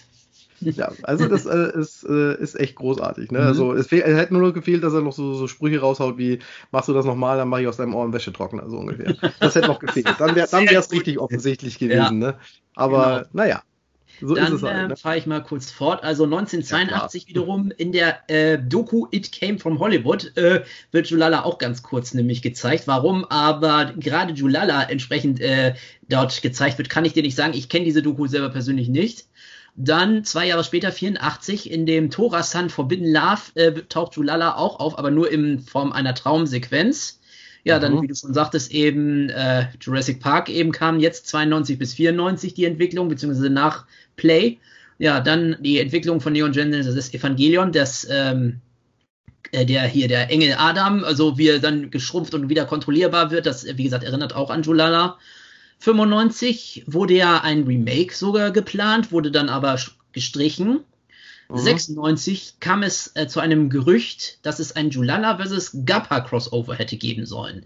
Mit der Regie von Keta Amemiya. Amemiya äh, kennen sehr viele japanische Science-Fiction-Fans, unter anderem auch ähm, als eben Mega-Designer von Garo oder auch eben von Kamen Rider vs. Ultraman, also diesen Mini-Crossover und so weiter und so fort. Aber das war, wie gesagt, halt nur ein Gerücht. Das Remake, wie gesagt, war definitiv im Gespräch, aber es wurde dann schlussendlich dann doch abgeblasen. Ja, dann 98 äh, sollte Jula, äh, war Julala eben kurz das Maskottchen für ein ähm, hier so ein Kino-Freizeitpark äh, in der in der ähm, in der Stadt Kamakura. Dann im Jahre 2007 sollte Julala in einem Fanfilm parodiert werden, der heißt Suzu, Queen of the Monsters. Ich persönlich kenne leider nur den Trailer. Ja, dann 2007 kam entsprechend Minoru Kawasaki dann auf, der dann erst einmal ähm, wirklich in seiner ähm, Ultraman-Parodie Dan Ace über diesen Film dann halt sprechen sollte. Ja, dann entsprechend hat er ihn dann äh, 2007, 2008 seinen entsprechenden Monster X äh, gegen den G8-Gipfel dann gedreht. Und 2008 noch zusätzlich hatte diese US-Firma Vladas einen Werbeclip mit Julala nämlich gemacht. Und 2017, das ist der mir bislang bekannte letzte Fall ist, wo Julala auch nochmal auftauchen darf, ist in dieser US-Comedy ähm, The Life and Death of the Dana Carvey Show. Ähm, soll, wie gesagt, der Julala, ähm, wie gesagt, dort nur als Sinnbild dessen gehen, wie die Sendung entsprechend dann vor die Hunde ging, also sprich miese Quoteneinfuhr und wie auch immer. Also ich habe es nicht genau verstanden. Ja. Also ich bin das erste Mal über Julala gestolpert in einer Deutsch-Dokumentation. Ich kann jetzt aber nicht mehr sagen, also Jörg Bürgereit hat sie auf jeden Fall gemacht, die lief auf Arte. Das war dann Monsterland. Monsterland war, wie gesagt, Arte und die Monsterinsel war WDR. Genau, richtig. Das, äh, diese, die beiden verwechsle ich gerne mal. Mhm. Ähm, habe also mittlerweile beide gesehen. Ich mu muss sagen, ich finde schade, dass ich Monsterland nicht mehr habe. Also ich damals früher ich auf meiner glaube, habe ich noch, aber ähm, ich ah. müsste gucken. Und wenn, dann schicke ich dir das genau wie Nerd Alarm. Ja, super, wunderbar. Ja, ich, ich, aber ich, ich, ich, wie gesagt, guck noch mal nach, ob ich das zufällig habe. Ich meine ja, aber mal gucken. Ja, ja und jetzt nähern wir genau. uns ja auch schon an sich ähm, dem Remake an. Würde ich mal kurz ja. ansprechen. Ja, also wie gesagt, 2007, 2008 wurde eben von Minoru Kawasaki halt entsprechend ein Remake beziehungsweise eine Fortsetzung in einem halt nämlich gedreht. Und wer ist überhaupt dieser Minoru Kawasaki, der Regie und Drehbuch halt nämlich machte? Also Kawasaki ist ähm, genau wie Hideaki Anno entsprechend Godzilla Ultraman Fan und sonstiger äh, Fan der japanischen Unterhaltungsbranche und ähm, er hatte genau wie Hiti Anno auch einen Ultraman-Fanfilm nämlich gedreht. Und ähm, er, er, schaffte, wie gesagt, Dan Ace, das ist seine eigene äh, Kaiju-Parodie, also beziehungsweise Ultraman-Parodie. Und äh, Kawasaki selber liebt Comedy. Und er ist, ähm, wie gesagt, hat eine interessante Aussage getroffen mal vor ein paar Jahren und oder vor weniger, äh, vor geringerer Zeit, also ich weiß es nicht mehr ganz genau, wann er das äh, Interview jetzt gegeben hat, aber egal. Mhm. Er sagte nämlich, ähm, ich denke, dass Riesenmonsterfilme mehr auf Comedy basieren als Angst. Wie einst King Kong vs. Godzilla, also die Rückkehr des King Kong, ein Meisterwerk der Comedy wurde. Ich liebe ihn. Also das sagt äh, für ihn aus, dass er, wie gesagt, mehr wirklich darin sieht, ähm, wirklich, dass das äh, für ihn mehr Comedy als Schrecken halt nämlich ist. Mhm. Ja, dann entsprechend ist noch interessant, dass ähm, Kawasaki dann natürlich ähm, auch mit den Idol ähm, Akio ähm, Jijoshi zusammenarbeiten durfte, den Hideaki Anno und Shinji Higuchi auch verehren. Also sprich, ähm, Jijoshi ist leider im Westen überhaupt nicht äh, bekannt, aber ich sag mal so, für diejenigen, die sich wie ich mit dem japanischen Kino auch auseinandersetzen, die wissen schon Bescheid. Interessant ist, dass eben Kawasaki auch ähm, seinen richtigen Durchbruch mit der Kalamari-Wrestler feiern durfte, mhm. den ich jetzt endlich, endlich auch mal sehen durfte und ich fand ihn mega geil, genau wie auch Julala eben von 2008. Also ich kann mich da, also ich, ich verstehe wirklich den Film, sonstige, äh, beziehungsweise ich verstehe die Filme und verstehe jetzt auch äh, Kawasaki wirklich sehr gut. Nur, mhm. äh, was ich nicht verstehe, ist folgendes, äh, dass der, er soll die Aussage getroffen haben oder es wird ihm nachgesagt, dass er der japanische Ed Wood wäre. Und das kann ich überhaupt nicht nachvollziehen. Also mm. ähm, ich persönlich kann das jedenfalls halt nicht. Es gibt zwar noch eine Ed Wood-Japan-Verbindung, aber das führt uns ja. zu weit weg. Ja, also und, Ed Wood ist äh, quasi bekannt als äh, einer der schlechtesten Regisseure ja, der genau, Welt. Ja, genau, richtig. Das weiß ich ja auch. Wo aber ich meine, Materie drin sind. Genau, aber trotzdem, aber, das, was ich von Ed Wood kenne und wenn ich das mit Kawasaki vergleiche, kann ich da persönlich keine Entsprechungen, ähm, kann ich da nee, halt kann ich auch nicht.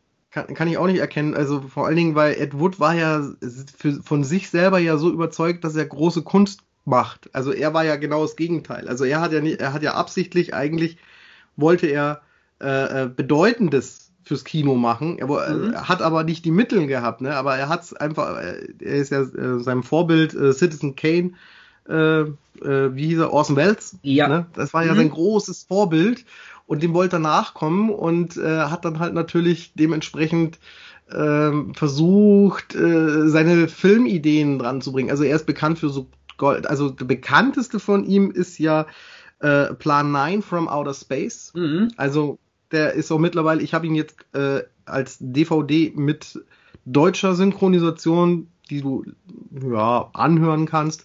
Äh, und noch schlimmer, er ist nachkoloriert.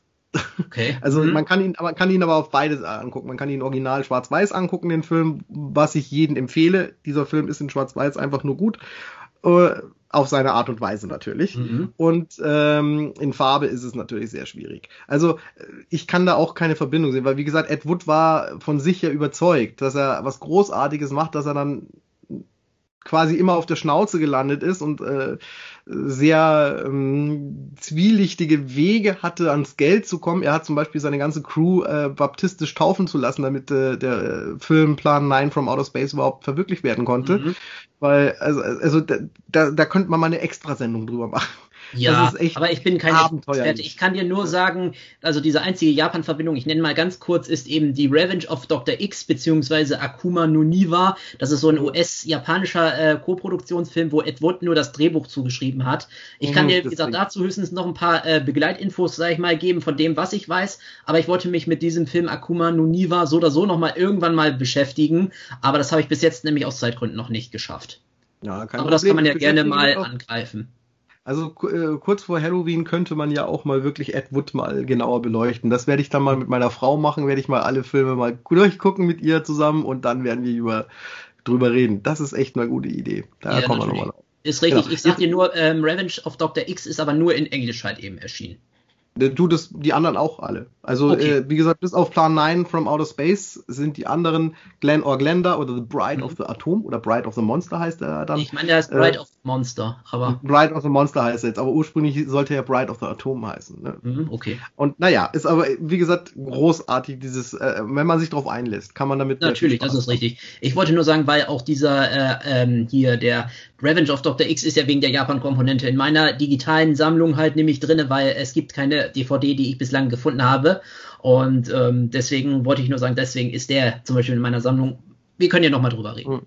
Genau. Ja, genau. Zurück zu Kawasaki Und, eben nochmal. Genau. Und zwar interessant ist auch, dass er selbe Schauspieler nutzt, Nahrungsmittelthematiken benutzt, Comedy und Satire eben äh, benutzt und auch Tributszenen aus anderen F äh, Filmen auch in seine Werke halt eben verarbeitet. Mhm. Also zum Beispiel hier in Monster X gegen den G8-Gipfel äh, zum Beispiel stürzt äh, Julala wie einst äh, King Kong, als er ähm, vom hier japanischen Parlamentsgebäude runtergekommen ist, mit dem Bein nach oben runter. Also sprich, er macht ja einmal mit dem Bein, äh, also er fällt ja irgendwie so auf den äh, Boden und dann äh, schwenkt ja noch ein Bein nach oben und dann fällt das ja auf die Erde. Mhm. Und der, zum Beispiel, das ist bei, macht Julala in, dem Remake bzw. Sequel von 2008 genauso. Ja, okay. So, ja, und dann ähm, kann ich mal ein bisschen äh, ähm, aus den Nähkästchen plaudern. Also zum Beispiel ähm, für World Things Except Japan. John Heath und äh, spielt sowohl in Monster X als auch in The World Things Except Japan den US-Präsidenten. Dann mhm. der Ingo, beziehungsweise der wahre Name ist Kurosh Amini. Das ist ein äh, Iraner, der irgendwie in Japan irgendwie Promoter, was weiß ich, wie halt eben ich ist. Der spielt mhm. ja auch in beiden Filmen, nehme ich mit. Oder der Siko Ushiyama, der den nordkoreanischen Diktator in beiden Filmen spielt, auf dieselbe Art und Weise. Sprich, er verkleidet sich und dann entsprechend äh, lässt er die Maskerade entsprechend halt äh, fallen. Ja, stimmt. Ja, ja, ja. genau. Ach Gott, das war ja. ja, ja, ja. Genau, und das, das, ist heftig. Aber was auch geil ist, ähm, zum Beispiel lässt er auch Legenden wie Hiroshi Fujioka in seinen The World Sings Except Japan auftauchen. Und ähm, wiederum in Monster X gegen den G8-Gipfel haben wir Inge Murata, das ist ja die Deutsche, äh, die ja dort diese Angela Merkel-Kopie spielt. Ja, Aber genau, die war ja auch in Schindler dabei, viel später. Ja, Und, unter anderem. Ähm, ne? Dann war, sie, war äh, haben wir auch noch ähm, Kawasaki selber in Monster X gegen den G8-Gipfel, wie der auch wie einst ähm, in der ähm, Sakyo Komatsu in Shiro Moritanis der Untergang Japans auftaucht. Ey, genial. Und dann gibt's natürlich immer Referenzen zum Kalamari-Wrestler. Und ja. allgemein ist, wie gesagt, dieses Remake oder Sequel sehr viel hat die Verbindungen mit der Ultraman Episode 34, das Geschenk vom Himmel, mit dem Kaiju Skydon, aber auch natürlich eben die Rückkehr des King Kong. Und ähm, zum Cast, also ich sag mal, Josuke Natsuki, das ist der einer, ein Kellner in das Grauenschleich durch Tokio.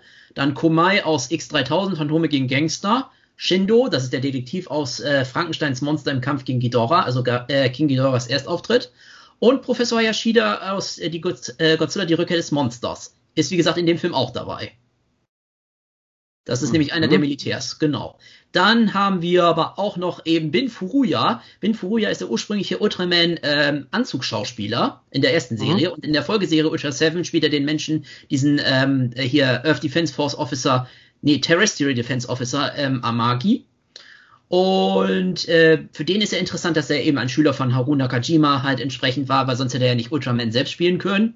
Als Beispiel oder was auch genial ist, Susumu Kurobe, also der ursprüngliche Mensch, äh, der Ultra, das menschliche alter Ego von Ultraman, also Shin Hayata, äh, mhm. ist auch im Film dabei. Oder dann Natsuki Kato, das ist ja entsprechend die Hauptreporterin im Film, ist ja die Miese aus dem vierten Eko Eko Asararak-Film. Und die Type ähm, ist deswegen auch interessant, weil sie ein weiblicher Fan ist und auch zum Beispiel wie ich äh, Fan von Evangelion ist und von der Serie Slayers, die kennt man auch hier in Deutschland, das ist hier um äh, Lina Inverse, das ist ja auch eine Hexe. ja, und dann schon wie erwähnt eben Shunya bzw. Toshiya Wasaki, also Dr. Sano. Und das natürlich das Design und die Stimme des Take-Majin von Takeshi genannt Beat Kitano ist. Mhm.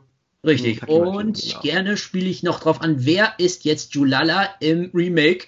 Und zwar Ryu Hurricane Rio Hurricane Hurricane und wir kennen ihn als, ähm, wie gesagt, den Heisei, King Ghidorah, Batra, Baby Godzilla, Godzilla Junior in den Heisei-Filmen. Mhm. Richtig. Und wenn man noch ja. sich weiter damit beschäftigt, der Tanz in dem Film selber ist kein typisch japanischer Tanz, sondern der soll angeblich von den Bewegungen von dieser Sportlerin Nadja Komanenci ähm, aus Rumänien inspiriert sein. Das war ja so eine berühmte ähm, olympische Sportlerin. Ja, und bei das Monster darfst X, du mich nicht fragen. Nee, also ich weiß nur, dass diese sehr berühmt äh, war, weil sie wohl mehrere Medaillen, was weiß ich, wie mehrfach gewonnen hat oder so. Okay. Jedenfalls ist es so, und dann noch Politiker haben in dieser Monster X-Parodie halt eben Namen von Nahrungsmitteln, weil zum Beispiel der US-Präsident heißt Burger. Und deswegen äh, wollte ich nur nämlich sagen, also wenn man sich mit äh, Kawasaki ein bisschen auseinandersetzt, dann erkennt man schon die Satire dahinter, weiter und mhm. so fort. Und natürlich muss man sich fragen, ja, wie kann ein Mann, der entsprechend ein The World Sings Except Japan auf der Story von Yasutaka Tsutsui drehen kann, dann entsprechend überhaupt so einen Film drehen, der ja nun wirklich auch schon sehr harte Satire ist. Und dann noch Tulala mit den Giftgasen von Deutschland und sonstiges, das ist schon harter Tobak, aber ja. ähm, ich muss wirklich sagen, trotzdem, die Filme machen Spaß. Und sie sind wirklich derbster, schwärzester Humor ich habe noch nie etwas Schwärzeres, sag ich mal, gesehen ja, als sind, das. Sind schon, der ist schon, der ist schon, äh, ja, der ist schon hart an der Grenze teilweise. Also wie gesagt, äh, die verschiedenen Nationen überlegen dann, wie sie die Monster umbringen sollen. Ja, genau. Und, und das ist äh, eben aus Skydon äh, also äh, übernommen, weil bei Skydon ist es auch so, da benutzen die ultra viele Strategien, um das Kaiju zu besiegen, weil Ultraman kann momentan nicht eingreifen. Und mhm. ähm, wie gesagt, da versucht und jede Strategie schlägt fehl. Und dann mhm. schlussendlich schafft es dann ja auch dann Ultraman ähm, mit Hilfe der Menschen wieder entsprechend das Kaiju dann zu besiegen. Aber die Episode ist mehr, äh, die, die Highlights sind dessen wirklich so, dass sie dann immer, jetzt setzen wir diese Strategie gegen Skydon ein. Okay, alles klar, gut, das hat funktioniert. Minuten Was? später oder Momente später, Skydon ist wieder da. Und äh, also er hat es überlebt oder sonstiges, ne? Und das, wie gesagt, ja, genau. so ist es bei Guila ja auch, ne? Also richtig, der, und diese Ultraman-Folge ist, wie gesagt, eine bewusste Parodie und die ist rein zufällig auch äh, regiemäßig von diesem Akiuji Joshi äh, inszeniert, mhm. den ich ja schon eben nämlich erwähnt habe. Und ähm, deswegen wollte ich nämlich nur sagen, also sprich, wer diese Hintergründe kennt, der wird damit entsprechend äh, wirklich mit einem wirklich schwarzen Humor beziehungsweise Super Satire wirklich ja. prima mit bedient. Genau. Ja, das glaube ich auch. Ich habe sonst äh, mal weiter nichts auf dem Schirm für diesen Podcast. Ja, gut, ich. Folge. Ja, das ist die, die extra, extra, extra lange Folge diesmal. Also heute haben wir ja richtig gut überzogen, aber aus berechtigtem Grund, weil wir haben ja die ersten Podcasts, die ich mit dir gemacht habe, glaube ich, waren ja immer nur die halbstündigen noch. Mhm. Wenn ich jetzt richtig überlege, gell? das ja. war nur eine halbe Stunde. Und siehst du, jetzt haben wir ja sozusagen äh, eine halbe Stunde ja nochmal rangeholt. Ne? Also ja. das heißt, du hast jetzt insgesamt hast du jetzt äh, äh, ähm, eine von den äh, alten Folgen quasi aufgeholt, jetzt mhm. sozusagen. Ja. Äh, oh Gott, ich muss mir noch einen guten Titel einfallen lassen für die ganze Folge. Äh, vielleicht nennen wir sie Girara Extreme. ja, kannst du ja machen. Ich, keine Ahnung, irgendwie sowas. Junge, muss man, muss man was, was äh, einfallen lassen. Ja, Henning, das äh, hat mich wieder sehr gefreut, dass mich du auch. mit so einer, einer Recherche da wieder rangegangen bist an den Film und ähm, für alle, die draußen uns jetzt zuhören und äh, sich fragen, okay, wo kriege ich den Film her? Ich wünsche euch viel Glück beim Finden. Äh, ich glaube, er ist sehr schwierig zu bekommen. Also äh, Guila Frankensteins Teufelsei ist mittlerweile wirklich vergriffen, glaube ich. Ja. Äh, was sehr schade ist. Äh, aber ihr könnt natürlich viel äh, Bilder und so im Internet finden darüber. Äh, und der andere Film, wo Guila vorkommt oder Guilala vorkommt, ist Monster X gegen den G8-Gipfel. Äh, der dürfte noch zu bekommen sein, denke ich. Ne? Also ich glaube, der es, ist noch nicht ist, so ist, sag ich mal, schon schwieriger geworden. Also ich ist auch äh, schon schwierig geworden. Ja, also weil das Problem ist, der wurde ja 2010, wie gesagt, auf den Markt gebracht. Also schon zehn Jahre her. Ja, oh Gott, der andere ist ja noch älter, ne? ja, ja deswegen sage ich, also da wird es schon relativ schwierig. Also, aber man kann ihn bestimmt eher finden, glaube ich, als, äh, als Ja, also du findest eher äh, das also Remake-Sequel als äh, das Original, ja, das stimmt. Ja. ja. Äh, wie gesagt, man, man kann nur hoffen, dass es irgendwann noch eine neue Veröffentlichung gibt für äh, Guilla Frankensteins Teufelsei. Ja. Ähm, als Vanilla-Disc für Blu-ray wäre ich, wär ich auch sehr offen, muss ich sagen. Aber ich glaube, das ist wieder so eine rechtliche Geschichte. Ja, das, da wird, also ich sag mal so, Shoshiku ist da zwar keine Toho, aber ich denke mir, es wird eher, sag ich mal, mit Shochiku was zu machen sein als mit Toho, muss ich ganz ehrlich Derzeit, auch ja. nämlich sagen. Ja, dann für äh, diejenigen, die sich dafür interessieren, also mit Toho ist halt äh, die Firma, die die ganzen äh, Godzilla-Filme gemacht hat und äh, derzeit sieht es so aus, die Veröffentlichung von alten Godzilla-Filmen, die wir derzeit im Regal stehen haben, werden auch derzeit alle sein, die wir derzeit haben. Also ich habe Gott sei Dank alle Veröffentlichungen der sogenannten Kaiju Classics von Anolis, kleine Werbung und äh, ja, und äh, wie gesagt, ähm, wenn man sich in diese Materie Kaiju-Film äh, jetzt reinarbeiten will, der muss viel Geduld haben, äh, viel recherchieren und viel, also ganz tief in die Tasche greifen. Das mal ganz kurz so gekennzeichnet. Ja, ähm, ich glaube, wir fassen uns jetzt ganz kurz mit dem Verabschieden. Wir ja. kommen jetzt so langsam an, an, an fast schon zwei Stunden kommen wir jetzt am Ball ran. Wir können ja schon überlegen, ob wir die Folge teilen. Nee, Quatsch. Ähm, jetzt ist auch schon zu spät. Äh, ja, ähm, von meiner Seite aus sage ich Tschüss bis zur nächsten Folge. Ich bin gespannt, was da kommt. Äh, ich hoffe, meine Schulter ist bis dahin wieder besser und ich äh, bin äh, bisschen gut gelaunter. Also ich hoffe, man hat mir nicht angemerkt, dass ich heute äh, schräg drauf bin. Ähm, aber ja, Henning, du hast das letzte Wort. Ja, dann äh, sage ich noch einmal vielen Dank, dass ich mich an dieser Folge beteiligen konnte und ich grüße das gesamte Kaiju Ego, äh, Kaiju Eger Fandom in Deutschland.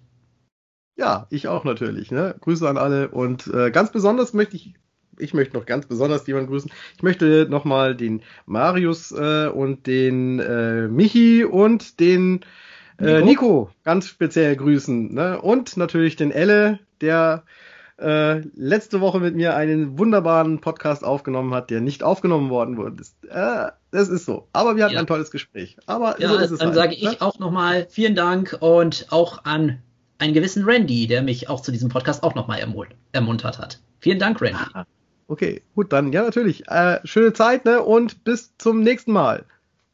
Tschüss. Tschüss.